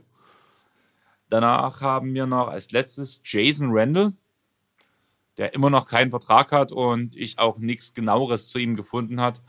Das Ende, was ich raus will, von den Abgängen quasi der gesamten letzten Saison sind die Hälfte der Wizards-Spieler, die da waren, nicht mal mehr in der NBA. Spricht ja schon eigentlich vieles für, äh, aus, was man über das Team der Wizards letztes Jahr sagen kann. Genau, das war mir halt ein wichtiger Punkt, um das kurz anzusprechen. Wie gesagt, von Baker, so schlecht fand ich ihn gar nicht, oder? Ich mag den sehr. Das ist, also, das ist so ein Energy-Guy, so ein Hustler, der auch mal zum Korb ziehen kann, der viel cuttet, der immer mit vollem Einsatz dabei ist. Ich finde, für so einen Typ, da erinnert mich, was das angeht, ein bisschen an TJ McConnell. Ähm, für so einen Typ sollte immer Platz in der Liga sein, finde ich. Ja, jetzt, Wenn ist, auch vielleicht am Ende der Bank. jetzt ist halt Platz in der Euroleague. Ja, aber da wird er wahrscheinlich auch eine ganz gute Rolle spielen können. Aber jetzt zu den Spielern, die momentan noch unter Vertrag stehen. Warum momentan? Viele ungarantierte Verträge sind dabei. Momentan haben die Wizards noch 20 Spieler unter Vertrag. Das heißt, es müssen noch einige gecuttet werden. Ähm, wir haben jetzt John Wall quasi mit seiner großen Verletzung. Was mit ihm passiert, keine Ahnung. Es steht, glaube ich, so gut wie fest, dass er diese Saison nicht spielen wird. Ich glaube, das steht sogar sehr fest, wenn mich nicht alles täuscht. Dann haben wir einen Monstervertrag von Ian Mahimi. du lachst. Dann, Ja, haben wir, dann, dann haben wir den Starspieler Bradley Beal. Einen dreierwerfenden Guard Forward mit DJ Miles. Ja, genau. Die deutsche Achse mit Moritz, Bonga. Moritz, Isaac- Moritz Bonga. Schöne Kombination. Mo- Und Moritz- Isaac Wagner. Moritz Wagner und Isaac Bonga. ähm, mit ihnen zusammen kam doch Troy Brown Jr. von den Lakers. Danach in einem wirklich guten Deal wurde Davis Bertans quasi an die Washington Wizards gebunden. War das ein Trade? Das war ein Three-Team-Trade zwischen den Spurs, den Nets und Washington. Ach, so ist der Mary Carroll in San Antonio gelandet, oder? Ja, Ah, alles klar. ich sag mal so, also die Offseason der Washington Wizards war relativ bequem, sag ich mal so. Also haben nicht viel gemacht direkt, aber haben sich in diese ganzen kleinen Deals reingefuscht quasi. Die haben quasi- sei, es, sei es bei den Lakers, ähm, die drei jungen Talente quasi abzunehmen gegen Cash, um den Lakers quasi Platz für Anthony Davis zu schaffen. Oder immer mal einen kleinen Spieler, den man, der gut ins Konzept passte, halt rauszuholen, Die muss haben ich sagen. quasi dort abgestaubt, wo noch ein drittes Team notwendig gebraucht war. wurde, genau. Dann haben wir Jordan McRae. Wir haben Jamory Jones. Der wurde mit, de- ach, das ist derjenige, der mit den äh, bei den Lakers mitkam quasi. Es Okay, war nicht ja. Troy Brown Jr., der stand letztes Jahr schon unter Vertrag. Mhm. Ähm, Jones war derjenige, der mit den Lakers kam. Danach wurde Rui Hachimura quasi gedraftet. Wir haben ihn schon bei der WM gesehen. Ich muss ehrlich sagen, ich habe mir relativ viele ähm, Draft Prospects angeguckt und einige, wie sage ich es am besten, ähm, Vorstellungen von verschiedenen Prospects angesehen. Überall war er nicht so sehr gut angesehen. Allerdings, was er bei der WM gezeigt hat und auch in den Vorbereitungsspielen, vor allem in dem Cup in Deutschland, war schon stark. Er hat eine gute WM gespielt. Also er hat definitiv was drauf. Trotzdem hast du natürlich recht. Ich glaube, an neun ist er gezogen worden, ne? Kann sein. Ich habe hier gerade nichts dastehen. ähm, hat man natürlich an, von vielerlei Seiten auf die Wizards eingeschlagen, weil man der Meinung war, dass er an neun oder wo auch immer er dann gezogen wurde, äh, viel zu früh genommen wurde. Ähm, Ja, mag vielleicht sein. Er ist jetzt der erste First Rounder, japanische First Rounder der NBA-Geschichte, ich glaube. Genau. Ja, ähm, hat er, ich glaube, einen Vater aus Benin, wenn mich nicht alles täuscht. Aus Berlin? Benin. Ach so. Also Vater ist aus Afrika, Ja. Mutter ist Japanerin, ich glaube. Ähm, ja, das Talent ist da. Mal sehen. Vielleicht redet man in zwei Jahren drüber, über die neue Achse Biel, Hachimura, Wagner. Das wäre natürlich geil. Schön wär's. Ja. Ja, danach wurde noch quasi ein weiterer Rookie, steht bei in, unter Vertrag. Der wurde von, kam von Philly rüber. Admiral Schofield. Admiral Schofield, genau. Wird wahrscheinlich keine Spielzeit kriegen, so wie das jetzt lang. Ähm, ja, weiß ich gar nicht mal unbedingt. Ich meine, wenn du dir den Frontcode anguckst, kann schon sein, dass da ein paar Minuten für ihn auch abfallen. Ja, aber er, ist, er wird größtenteils Guard-Minuten bekommen, so wie das aussah. Und alleine an Guards haben wir 1, 2, 3, 4, 5, 6, 7, 8, 9, 10, 11, 12, 13, 14 momentan noch im Kader unter Vertrag stehen. Ja, aber Schofield ist kein, kein Guard. Ich glaube, der ist fast sogar Als Guard Forward gelistet. Echt ich Ja. den größer in Erinnerung eigentlich. Wenn ich ehrlich sein soll, ich gucke gerade nochmal. Ja, nee, doch, stimmt. 1,96 bloß. Ich hatte den als Big Man im Kopf. Aber nee, gut, dann ist er wahrscheinlich doch eher als Flügel beziehungsweise auch als Guard mit eingeplant. Da wird sicherlich noch die eine oder andere Ausdünnung noch erfolgen. Dann hat man Thomas Bryant verlängert. Was sagst du zu dem Typen? Guter Deal. Gefällt mir. Ich mag Thomas Bryan. Das ist so einer, der lä- läuft so völlig unterm Radar. Das ist ein super solider Sender, der nicht weiter auffällt, aber der seine Arbeit verrichtet. Der kann seinen Mann defensiv stehen, der kann die einfachen Abschlüsse vollenden. Ähm, ja, ich weiß nicht, wie sind die Konditionen? Ähm, Habe ich jetzt hier nichts darstellen. Müsstest du mal gucken kurz? Schauen wir mal Ähm, ich kurz. würde in der Zeit schon mal weiter quatschen. Ähm, als einen weiteren Guard und aus meiner Sicht auch dem Starting Point Guard wird Ish Smith aus Detroit kommen. Dann hat man noch IT, Isaiah Thomas. Garrison Matthews wurde ein Two-Way-Contract angeboten. Justin Robinson steht noch unter Vertrag.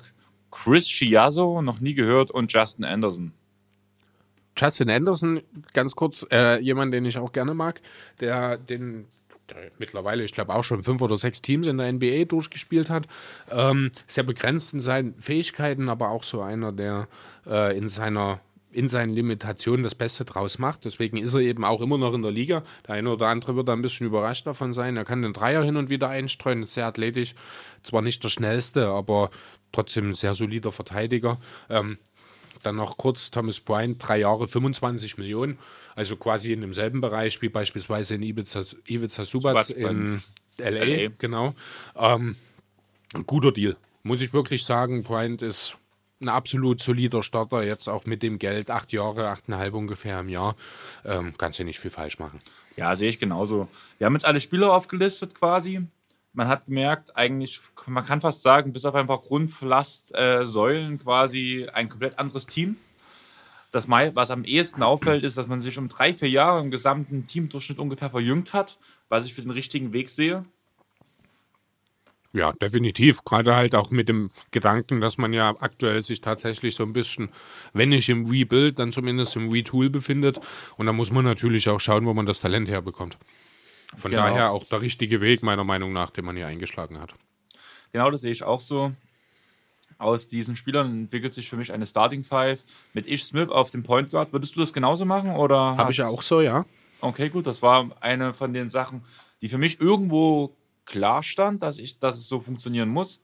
Ja. Allerdings habe ich mich nicht richtig wohl damit gefühlt, Ish Smith auf den Starting Point Guard zu setzen. Klar, er hat es in Detroit gemacht mit der Abwesenheit von Reggie Jackson, aber ja, Aber er hätte es auch weitermachen sollen, als Jackson zurückkam.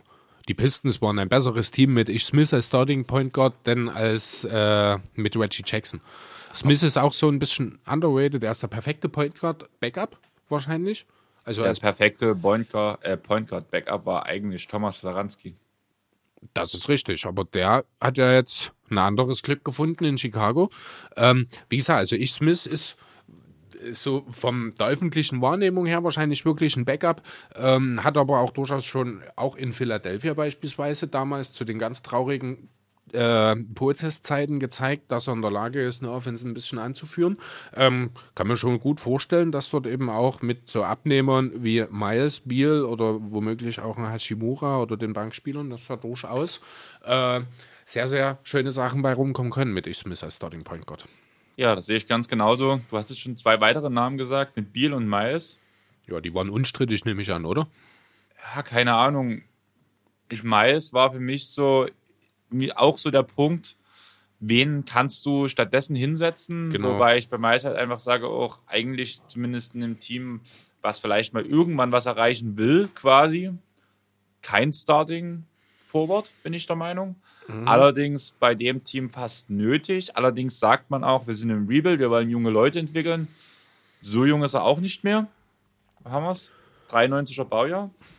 Ja, gut, 26. Nee. 87er Baujahr, 87er Baujahr, 93 Spiel. Sieben, ach, na gut, 32. Ja, gut, aber er bringt halt Spacing mit. Genau. Danach auf dem Power Forward mit Hachimura und auf dem Center mit Bryant. Ja. Das Hauptziel der Starting Five sollte sein, die Jugend zu entwickeln. Wer ist in dieser, in dieser Aufstellung? Die Jugend? Hachimura natürlich. Zwischen Biel und Hachimura wird sich relativ viel festspielen. Wie du schon sagtest, die Achse, ich würde Wagner rausnehmen, muss ich ehrlich mhm. sagen, zwischen Hachimura und Biel ist quasi die Zukunft im Falle, dass Biel weiterhin unterschreibt. Falls Biel nicht unterschreibt, gibt es nur eine große Hoffnung, das ist Hachimura. Wenn er die Leistung der WM übertragen kann, bin ich der Meinung, wird es nicht mehr lange dauern, dass er quasi zumindest ohne den Power Forwards einer der athletischsten sein kann, wenn man Seien mal wegnimmt. Ich wollte gerade sagen, da hat er natürlich genau auf der Position den ja, Modellathleten vor sich. Glaubst du denn, dass Hachimura in Wirtschen um den Rookie of the Year mitreden kann? Beziehungsweise glaubst du denn, dass das überhaupt irgendjemand außer Seien kann? Oder ähm, Moen vielleicht? Vielleicht, also keine Ahnung. Ich habe ihn bei der WM gesehen, habe mir manchmal so gedacht, oh, wow, krass. Und hätte das von keinem anderen Rookie könnte ich mir das so erwarten, wie er es gemacht hat. Aber irgendwie sehe ich in dem, ihn in dem Rennen nicht. Ich bin dann eher so dieser Verfechter, ich glaube nicht, dass Zion es wird. Ich denke, dass Zion zu viel geschont wird, zu viele Spiele fehlen. Ähnlich wie bei Embiid damals, dass man halt sagen kann, ja, Load Management hier und da, beziehungsweise vielleicht sogar eine Verletzung, dass am Ende mhm. wirklich Ja Morant oder so, also Ja Moment ist meine erste Wahl quasi auf den Rookie of the Year. Mhm es wird. Aber Hachimura habe ich da eigentlich gar nicht im Blick, muss ich sagen. Okay. Ich persönlich tatsächlich auch nicht. Ich habe jetzt gerade schon mal noch mal kurz geschaut, was denn meine Kandidaten für den Rookie of the Year waren. Ich habe tatsächlich auch, ich glaube, nicht mal drüber nachgedacht. Das war aber auch noch vor der WM, als ich mir diese Gedanken gemacht hatte. Da war ich mir auch noch nicht ganz so klar darüber, dass er scheinbar doch viel mehr mitbringt, als der eine oder andere erwartet hat. Ja, genau. Aber worauf kommt es im Endeffekt an? Auf Biel, nicht bloß, was auf dem Feld passiert, kommt es darauf an, sondern auch, wo die nächste Entwicklung der Franchise hingeht. Wird Bill getradet, dann zeigen alle Zeiger ganz klar auf Abschied, auf den Tabellenkeller, auf vielleicht sogar noch schlechter zu sein als die Hornets. Und da will schon was dazugehören. Genau. Was wäre denn ein schönes Gegenangebot ähm, für Biel, wo man drüber nachdenken sollte, es anzunehmen? Was sollte denn da drin sein? Jetzt ohne konkrete Spieler zu nennen, das ist natürlich schwierig jetzt. Ich würde fast direkt so einen Deal sagen, wie die Clippers mit OKC gemacht haben. Wir reden dann aber nicht von sechs, sondern von drei Picks, nehme ich an. Drei würde ich fast zu wenig sagen. Ich rede schon von vier bis fünf Picks. Ohne Spieler. Also reine Picks Man nur, oder? Plus halt das ausgleichende Cash. Okay, das ist, also dann ist das natürlich schon ein sehr, sehr großes Paket, muss ich sagen. Ne? Andererseits, man hat es für Paul Davis. George? Wie alt ist Paul George? Paul George, 28? Biel ist 25. Da ja, gut, man, man hat für Davis auch einen Haufen hingelegt letzten Endes, aber genau. das ist natürlich auch der Situation geschuldet gewesen. Biel hat, kann sich natürlich alles ändern, sollte Biel im Laufe der Saison tatsächlich einen Trade futtern, was ich nicht erwarte, weil er, ich glaube, einfach nicht der Typ dafür ist. Ähm, aber das würde alles natürlich auch nochmal extra über den Haufen werfen, wenn sowas passieren würde. Das denke ich auch, also ganz ehrlich. Aber wer ist der Franchise-Player quasi der Wizards? Es ist für mich nicht John Wall. Aufgrund seiner Verletzung wird er nie wieder an den Punkt kommen. Wahrscheinlich nicht. Es ist Biel. Wenn Biel weg ist, ist es Hachimura. Und von daher, für einen Franchise-Player in dieser Qualität kann man schon so viel verlangen, bin ich der Meinung. Ja, müssen wir dann sehen. Also vier Picks und junge Spieler, um das Gehalt, oder allgemeine Spieler, um das Gehalt auszugleichen, ist ein sehr, sehr großer Deal, finde ich. Aber gut, wenn es ein Team gibt, das dringend einen äh, Superstar-Shooting Guard braucht, dann findet sich sicherlich auch jemand, der dann entsprechend dafür das Geld bzw. die Picks auch hinlegt. Ich bin mal gespannt. Ich glaube eh nicht so richtig an den Trade, muss ich sagen. Es gibt ja grundsätzlich viele Destinationen für Biel, die schon gehandelt wurden. Ja, so richtig glaube ich nicht dran. Ich weiß auch nicht, was mich da jetzt so ein bisschen zurückhält. Ich denke, dass die Teams quasi, die wirkliches Interesse haben, auch einiges mehr abzugeben, keine Möglichkeiten mehr haben, die Picks aufzubringen. Ähm, ja, da redest du jetzt auch von den Teams, die schon Contender sind, sozusagen. Ne? Und die, noch einen Star brauchen. Genau, aber ich bin da wahrscheinlich potenziell eher bei den Teams in der Kategorie darunter. Die Miami Heat fallen mir beispielsweise dabei ein. Äh, an der Seite von Butler kann ich mir das womöglich sogar ganz gut vorstellen. Gut, die haben jetzt ihre Schatzkiste natürlich auch schon ein Stück weit leer gemacht. Äh, aber also das wäre jetzt einfach so ein Team, wo ich sage. Ein Thema halt, weil du gerade sagst, Schatzkiste, die drei Teams, die mir als erstes eingefallen wären, wären die beiden Teams aus, aus LA. Ja. Plus Miami, plus eventuell Philly wo auch. Ja, kann man sich vorstellen, aber da muss dann halt neben Richardson wahrscheinlich noch ein anderer, der Starter mit raus, ähm, damit das Gehaltsgefüge alles funktioniert. Von daher, oder du schwächst die Bank dann zu sehr. Das ist also, ich, ja, würde mir gefallen, Bradley Beal in Philadelphia, aber ich glaube unter den aktuellen Umständen nicht realisierbar. Ähm, auch alleine aus dem Grund nicht, dass doch auch Philly nicht mehr so viele Picks anzubieten hat, oder? Ach, ich bin mir sicher, wir haben noch sieben oder 8000 Zweitrunden-Picks, die wir ja, abgeben können. Die interessiert ja auch keiner. Nein, zurück. Ähm, Crunch Time. Wir haben gerade über die Starting Five geredet. Crunch Time ist für mich eins zu eins dieselbe. Gibt es, glaube ich, auch keine Frage, keine Einwände. Ich weiß nicht, was du denkst, aber. Ja, vielleicht zu Beginn, man kann drüber nachdenken, ob man vielleicht Davis Bertans und CJ Miles tauscht ob man vielleicht auch mal klein geht und mit Bertans auf der 5. Könnte ich mir vielleicht auch an der einen oder anderen Stelle oder Hachimura dann an auf der 5? dem Punkt, was du jetzt gerade sagst, ich habe für mich ein interessantes Benchline aufgeschrieben. Mhm. Ähm, Hachimura wird eh die, den Großteil der Zeit spielen, das heißt, es wird eh keine ähm, Line-Up auf dem Feld sein, wo kein einziger Starter dabei ist. Mhm. Allerdings, was hältst du von dem Line-Up mit ähm, IT auf dem Point Guard, Bonga auf dem Shooting Guard, Hachimura quasi auf dem Small Forward? Wagner auf dem Power Forward und Berthans auf dem Center. Ist für mich eher eine größere Line-Up, auch wenn Berthans nun nicht der größte Spieler ist.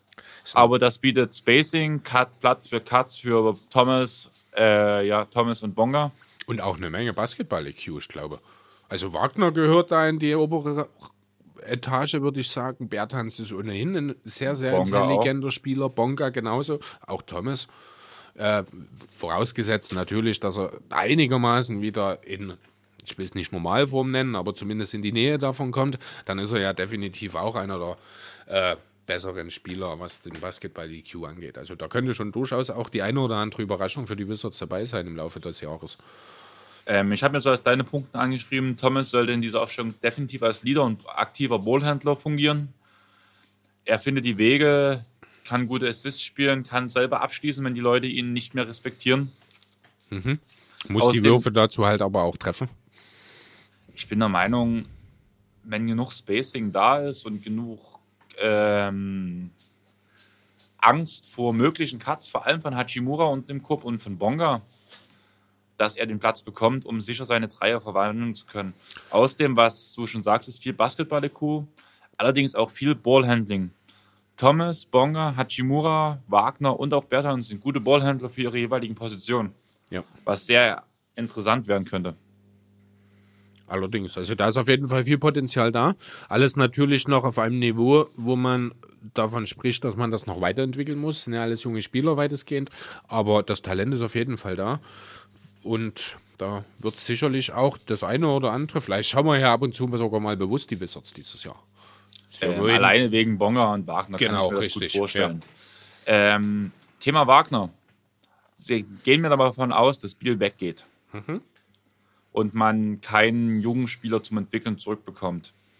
An Nummer 1 steht Hachimura, dass er sich am ehesten entwickeln kann und viel Spielzeit sehen muss. Ja. Die Frage ist, wer ist der Spieler danach, der sich am meisten entwickeln muss? Wagner war der damalige Wunschspieler sogar im Draft.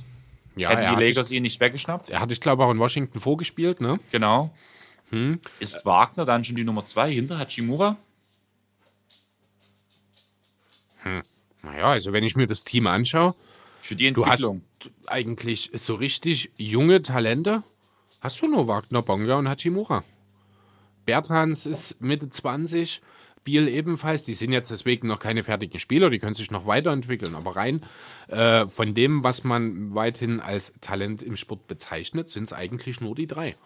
Ja, also ja, man kann jetzt diskutieren, Wagner oder Bonga. Ich denke, aktuell geht der Punkt noch an Wagner. Potenziell kann ich mir schon vorstellen, dass Bonga ihn irgendwann überflügelt. Ähm, ich muss ehrlich sagen, zumindest in der nächsten Saison, Wagner definitiv die Nummer eins, auch im Punkto Spielzeit von den beiden Deutschen. Ja, definitiv. Und Bonga wird viel Bonga wird viel in der G-League sein. Ja. Genau. Genau, aber das Talent ist zweifellos da bei Bonga. Der ist ja auch unheimlich groß für einen Spieler, der hauptsächlich als Point Guard agiert. Ich glaube, der ist, ist sogar schon zwei Meter. Ähm, er könnte eigentlich als Small Forward spielen. Genau, ja. Also er hat halt auch die körperlichen Voraussetzungen, er hat das Handling, er hat die Vision. Wenn er das irgendwann mal, äh, ich denke, da redet man von in zwei, drei Jahren, äh, mal auf einem konstanten Niveau dann auch anbringen kann, kann ich mir schon vorstellen, dass Isaac Bonga vielleicht sogar irgendwann mal ein Starter in der Liga sein wird. Nicht als primärer Ballhändler, aber als sekundärer, vielleicht so in der Rolle, die ja, der Vergleich sinkt ein bisschen, aber vielleicht wahrscheinlich Drew Holiday neben Lonzo Ball potenziell einnehmen wird bei den Pelicans als äh, Off-Guard sozusagen, kann ich mir bei Bonga durchaus vorstellen. Ja, auf jeden Fall.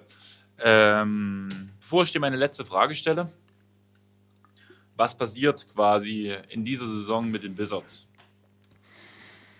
Alles steht und fällt mit Biel.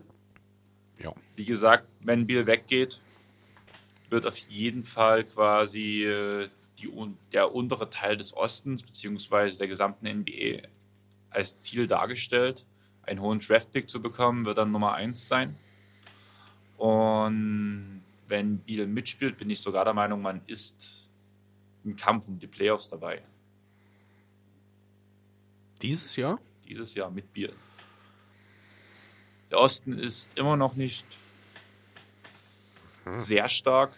Biel ist ein Spieler, der einen Unterschied machen kann. Und wenn sich Hachimura gut entwickelt, Ish Smith und Bryant sich sehr gut einfügen in diesem Gefüge mit dieser Bank um Thomas, Bonga, Wagner und so weiter, denke ich, hat man im Osten schon Chancen quasi. Ähm, Um die quasi- unteren Plätze mitzuspielen. Genau. Ah, das sehe ich ein bisschen anders. Also ich muss ganz ehrlich sagen, die Playoff-Plätze im Osten sind für mich eigentlich weitestgehend schon gebucht. Das sind hauptsächlich dieselben Teams wie im letzten Jahr. Mit Detroit oder ohne Detroit? Das ist eben, also wie gesagt, die meisten. Also ich sehe auch die Pistons schon drin, weil die sind einfach auch besser geworden im Vergleich zum letzten Jahr. Das einzige Fragezeichen, das sich mir so ein bisschen stellt, sind eigentlich die Magic, ob sie diesen Playoff-Erfolg, will ich es mal, also der, der Einzug in die Playoffs war ja ein Erfolg für die Magic, ob der sich noch wiederholen lassen kann. Aber ansonsten sehe ich eigentlich relativ wenig Bewegung, was grundsätzlich die Teams angeht. Die Positionen natürlich, aber die Teams werden weitestgehend, vermute ich, dieselben werden wieder. Okay, da werden wir beide mal sehen, wie es am Ende ausgehen wird. Die Frage ist, wie gesagt, kommt irgendjemand für Biel oder bleibt Biel in Washington? Und jetzt will ich von dir eine Prozentzahl. Wenn Biel geht, geht er alleine oder geht er mit John Wall? Ja, geht allein. Ein, allein schon aus finanziellen Gründen. Du kriegst nicht Wall und Beal in einem Deal untergebracht. Zumindest nicht in einem normalen Trade. Dann müsste es ein Drei-Team-Trade sein, wo Wall und Beal in verschiedene Teams gehen. Weil das immer noch die große Frage ist. Ich glaube, der einzige Grund, warum Biel noch in DC spielt, ist, dass Wall nicht mitgehen konnte. Meinst du, sind die so dick zusammen? Ich glaube, es, nicht, es liegt nicht daran, dass die so dick miteinander sind, aber dass Washington quasi sagt, ähm, wir wollen ihnen mitgeben.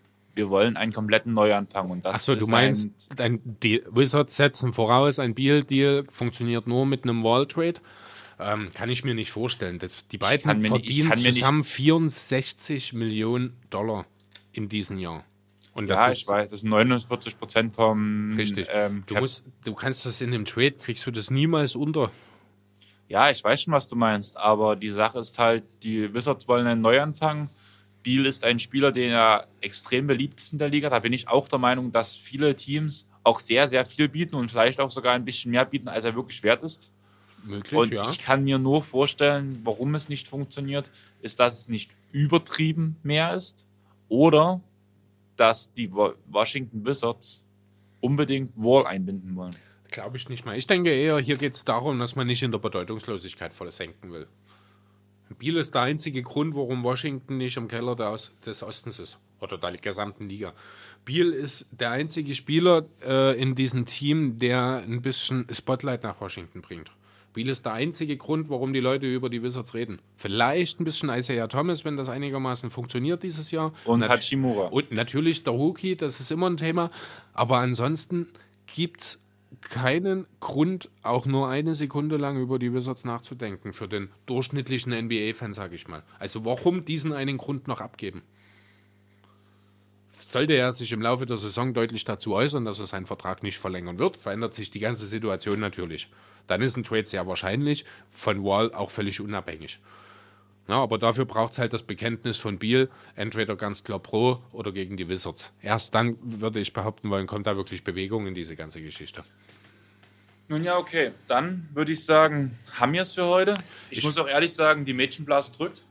Okay, ich hätte gern noch eine Sache, noch mal so ein bisschen off-topic angesprochen.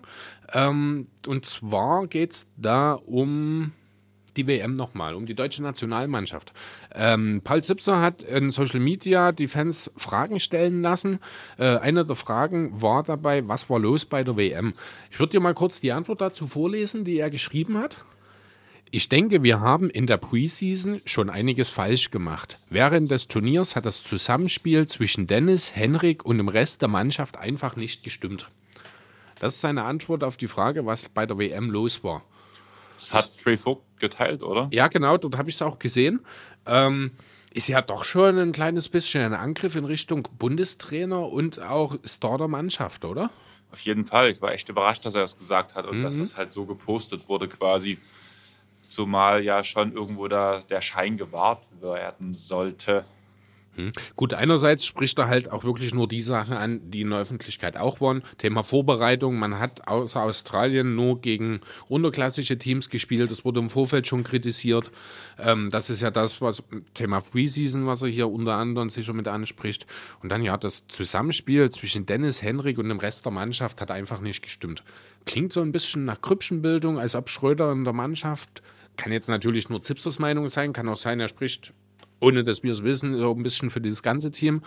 Ähm, ja, es würde Schröder nicht so richtig in die Mannschaft integriert sein. So deute ich das ein bisschen raus. Naja, am Ende, weil er halt quasi das meiste erreicht hat. Ich könnte mir bei Schröder schon vorstellen, dass er halt eine höhere Meinung von sich hat, aufgrund der Spiele, die er schon gespielt hat, der Leistungen, die er schon erreicht hat, vor allem in der NBA. Weil er quasi als Nationalspieler jetzt nicht unbedingt viel mehr erreicht hat als die anderen, die jetzt quasi im Kader sind. Immerhin ist das der Kader, der sich quasi in den letzten Jahren entwickelt hat und immer weiter nach vorne gestoßen ist. Was mich halt da extrem gewundert hat, dass wirklich dieser Punkt ähm, angesprochen wurde, der restlichen Mannschaft, weil ich mir einfach nicht vorstellen kann, dass quasi Thais und Schröder auch Probleme hatten. Nee, das wahrscheinlich eher nicht, aber man hat halt auch in den Spielen deutlich gesehen, dass das deutsche Team Probleme hatte, wenn Tyson und Schröder zusammen auf dem Feld standen. Ich habe leider nur vieles gehört quasi. Also ich hatte quasi den Livestream auf dem Handy laufen, weil die Spiele größtenteils in meiner Arbeitszeit waren und hatte dann quasi nur per Kopfhörer so die Kommentatoren quasi in den Ohren, hatte dadurch halt keinen Blick aufs Feld und da wurde das nie großartig angesprochen, muss ich ehrlich sagen. Was ich mir menschlich gut vorstellen könnte, ist, dass halt zum Beispiel Schröder und Kleber nicht so gut aufeinander passen, mit Kleber eher der eher zurück, Ruhiger, ruhiger genau. zurückhaltende und dann halt mit Schröder der polarisierende auch mal vielleicht aus der Haut fahrende. Gut, aber das ist halt eine Sache, die hast du in jedem Team unterschiedliche Charaktere. Ähm, was mir halt wirklich auch während des Turniers aufgefallen ist, das Spiel ist unheimlich statisch geworden, wenn Tyson und Schröder zusammen auf dem Feld waren. Schröder hat dann wirklich sehr gezielt nur noch versucht, Thais in Szene zu setzen, hat dann teilweise auch offene Teamkollegen außer Acht gelassen, um Thais anzuspielen. Das ist tatsächlich so. Ich glaube jetzt nicht, dass Zips unbedingt darauf abzielt, aber es ist halt ein Symptom dessen. Ähm, da muss natürlich noch mal ein bisschen was passieren. Ich meine, nächstes Jahr will man sich für Olympia qualifizieren. Das Jahr darauf ist die Heim-EM. Ähm, da gibt es auf jeden Fall noch eine Menge zu tun. Und da wird auch natürlich der Bundestrainer Henrik Röde, der ja vom Verband eine Jobgarantie mehr oder weniger nach dem schlechten Turnier bekommen hat, äh, sicherlich seinen Teil auch dazu beitragen müssen, dass das funktioniert. Also ganz ungerechtfertigt sehe ich die Kritik von Zipser nicht. Ich sehe sie halt in dieser Form in der Öffentlichkeit ein bisschen kritisch, was das Team an sich angeht. Ja, das sehe ich ganz genauso. Aber wenn du jetzt gerade das Team an sich sagst, denkst du, dass die quasi für die Qualifikation der Qualifikation zur WM dasselbe Team antritt oder ob es da gravierende Veränderungen gibt? Glaub Vielleicht sogar mehr Euroleague-Spieler, weil es ja hieß, dass viele ähm, NBA-Spieler quasi mit diesem Regelwerk quasi der Euroleague beziehungsweise der FIBA nicht klarkommen. Ähm, glaube ich nicht. Zum einen glaube ich nicht, ähm, dass sich das Team großartig verändert, weil der O-Ton nach dem Turnier ist eigentlich weitestgehend gewesen. Wir haben das zusammen verbockt, wir bügeln das zusammen wieder aus. Deswegen gehe ich davon aus, dass der Großteil nächstes Jahr wieder dabei sein wird bei diesem Qualifikationsturnier. Ähm, was denkst du da mit Bonga und Wagner? Ähm, die Tür für junge Spieler ist sicherlich nicht zu. Es wird sicherlich auch den einen oder anderen Spieler geben, der jetzt dabei war, der eventuell ein bisschen in Frage gestellt wird.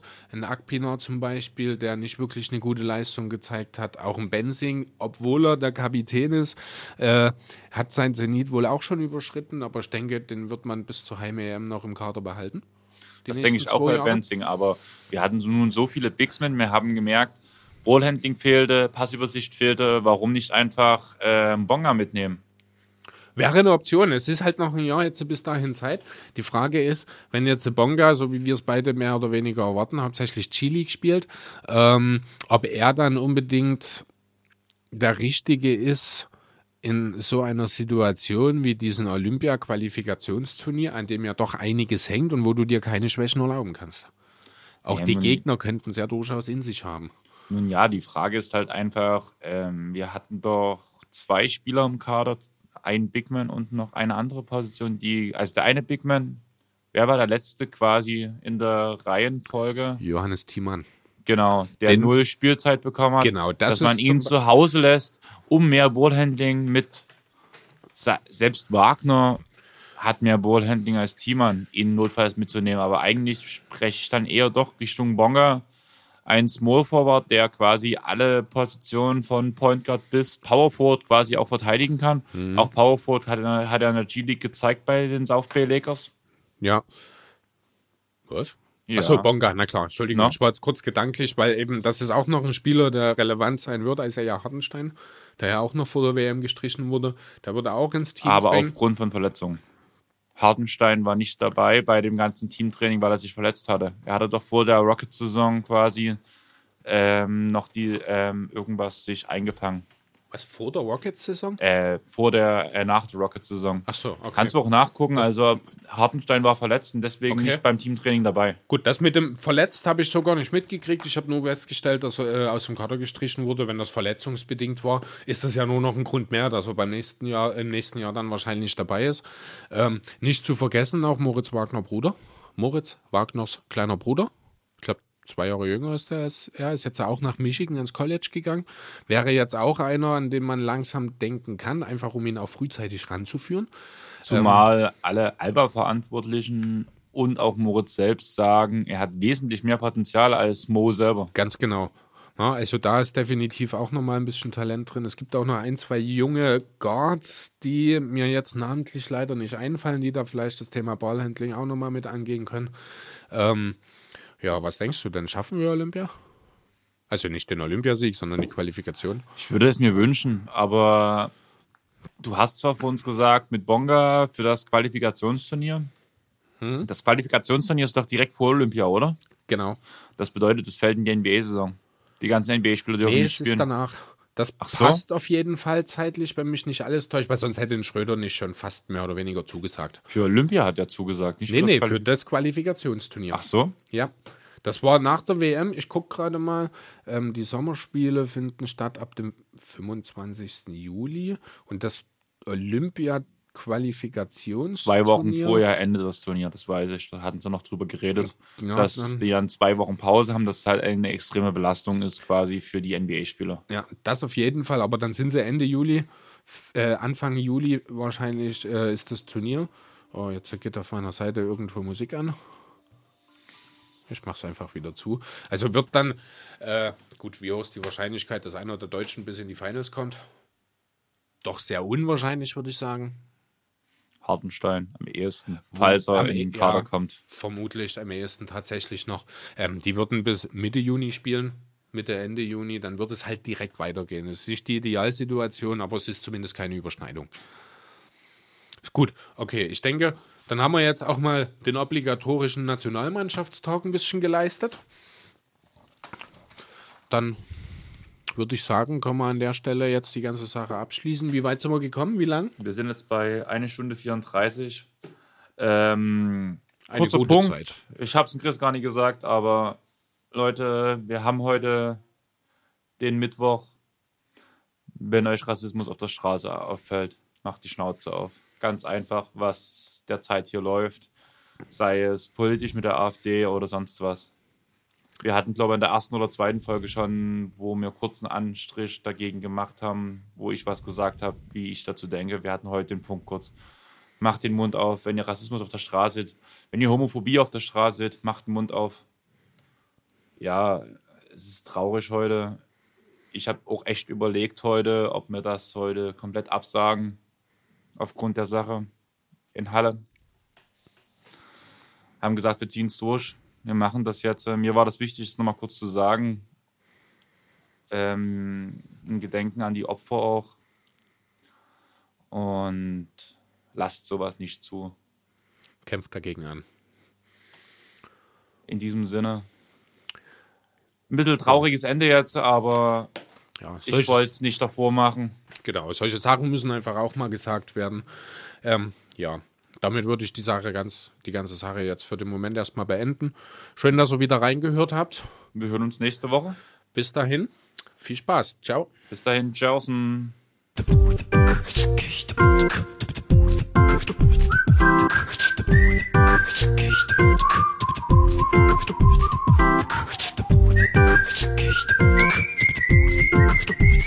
Thank you.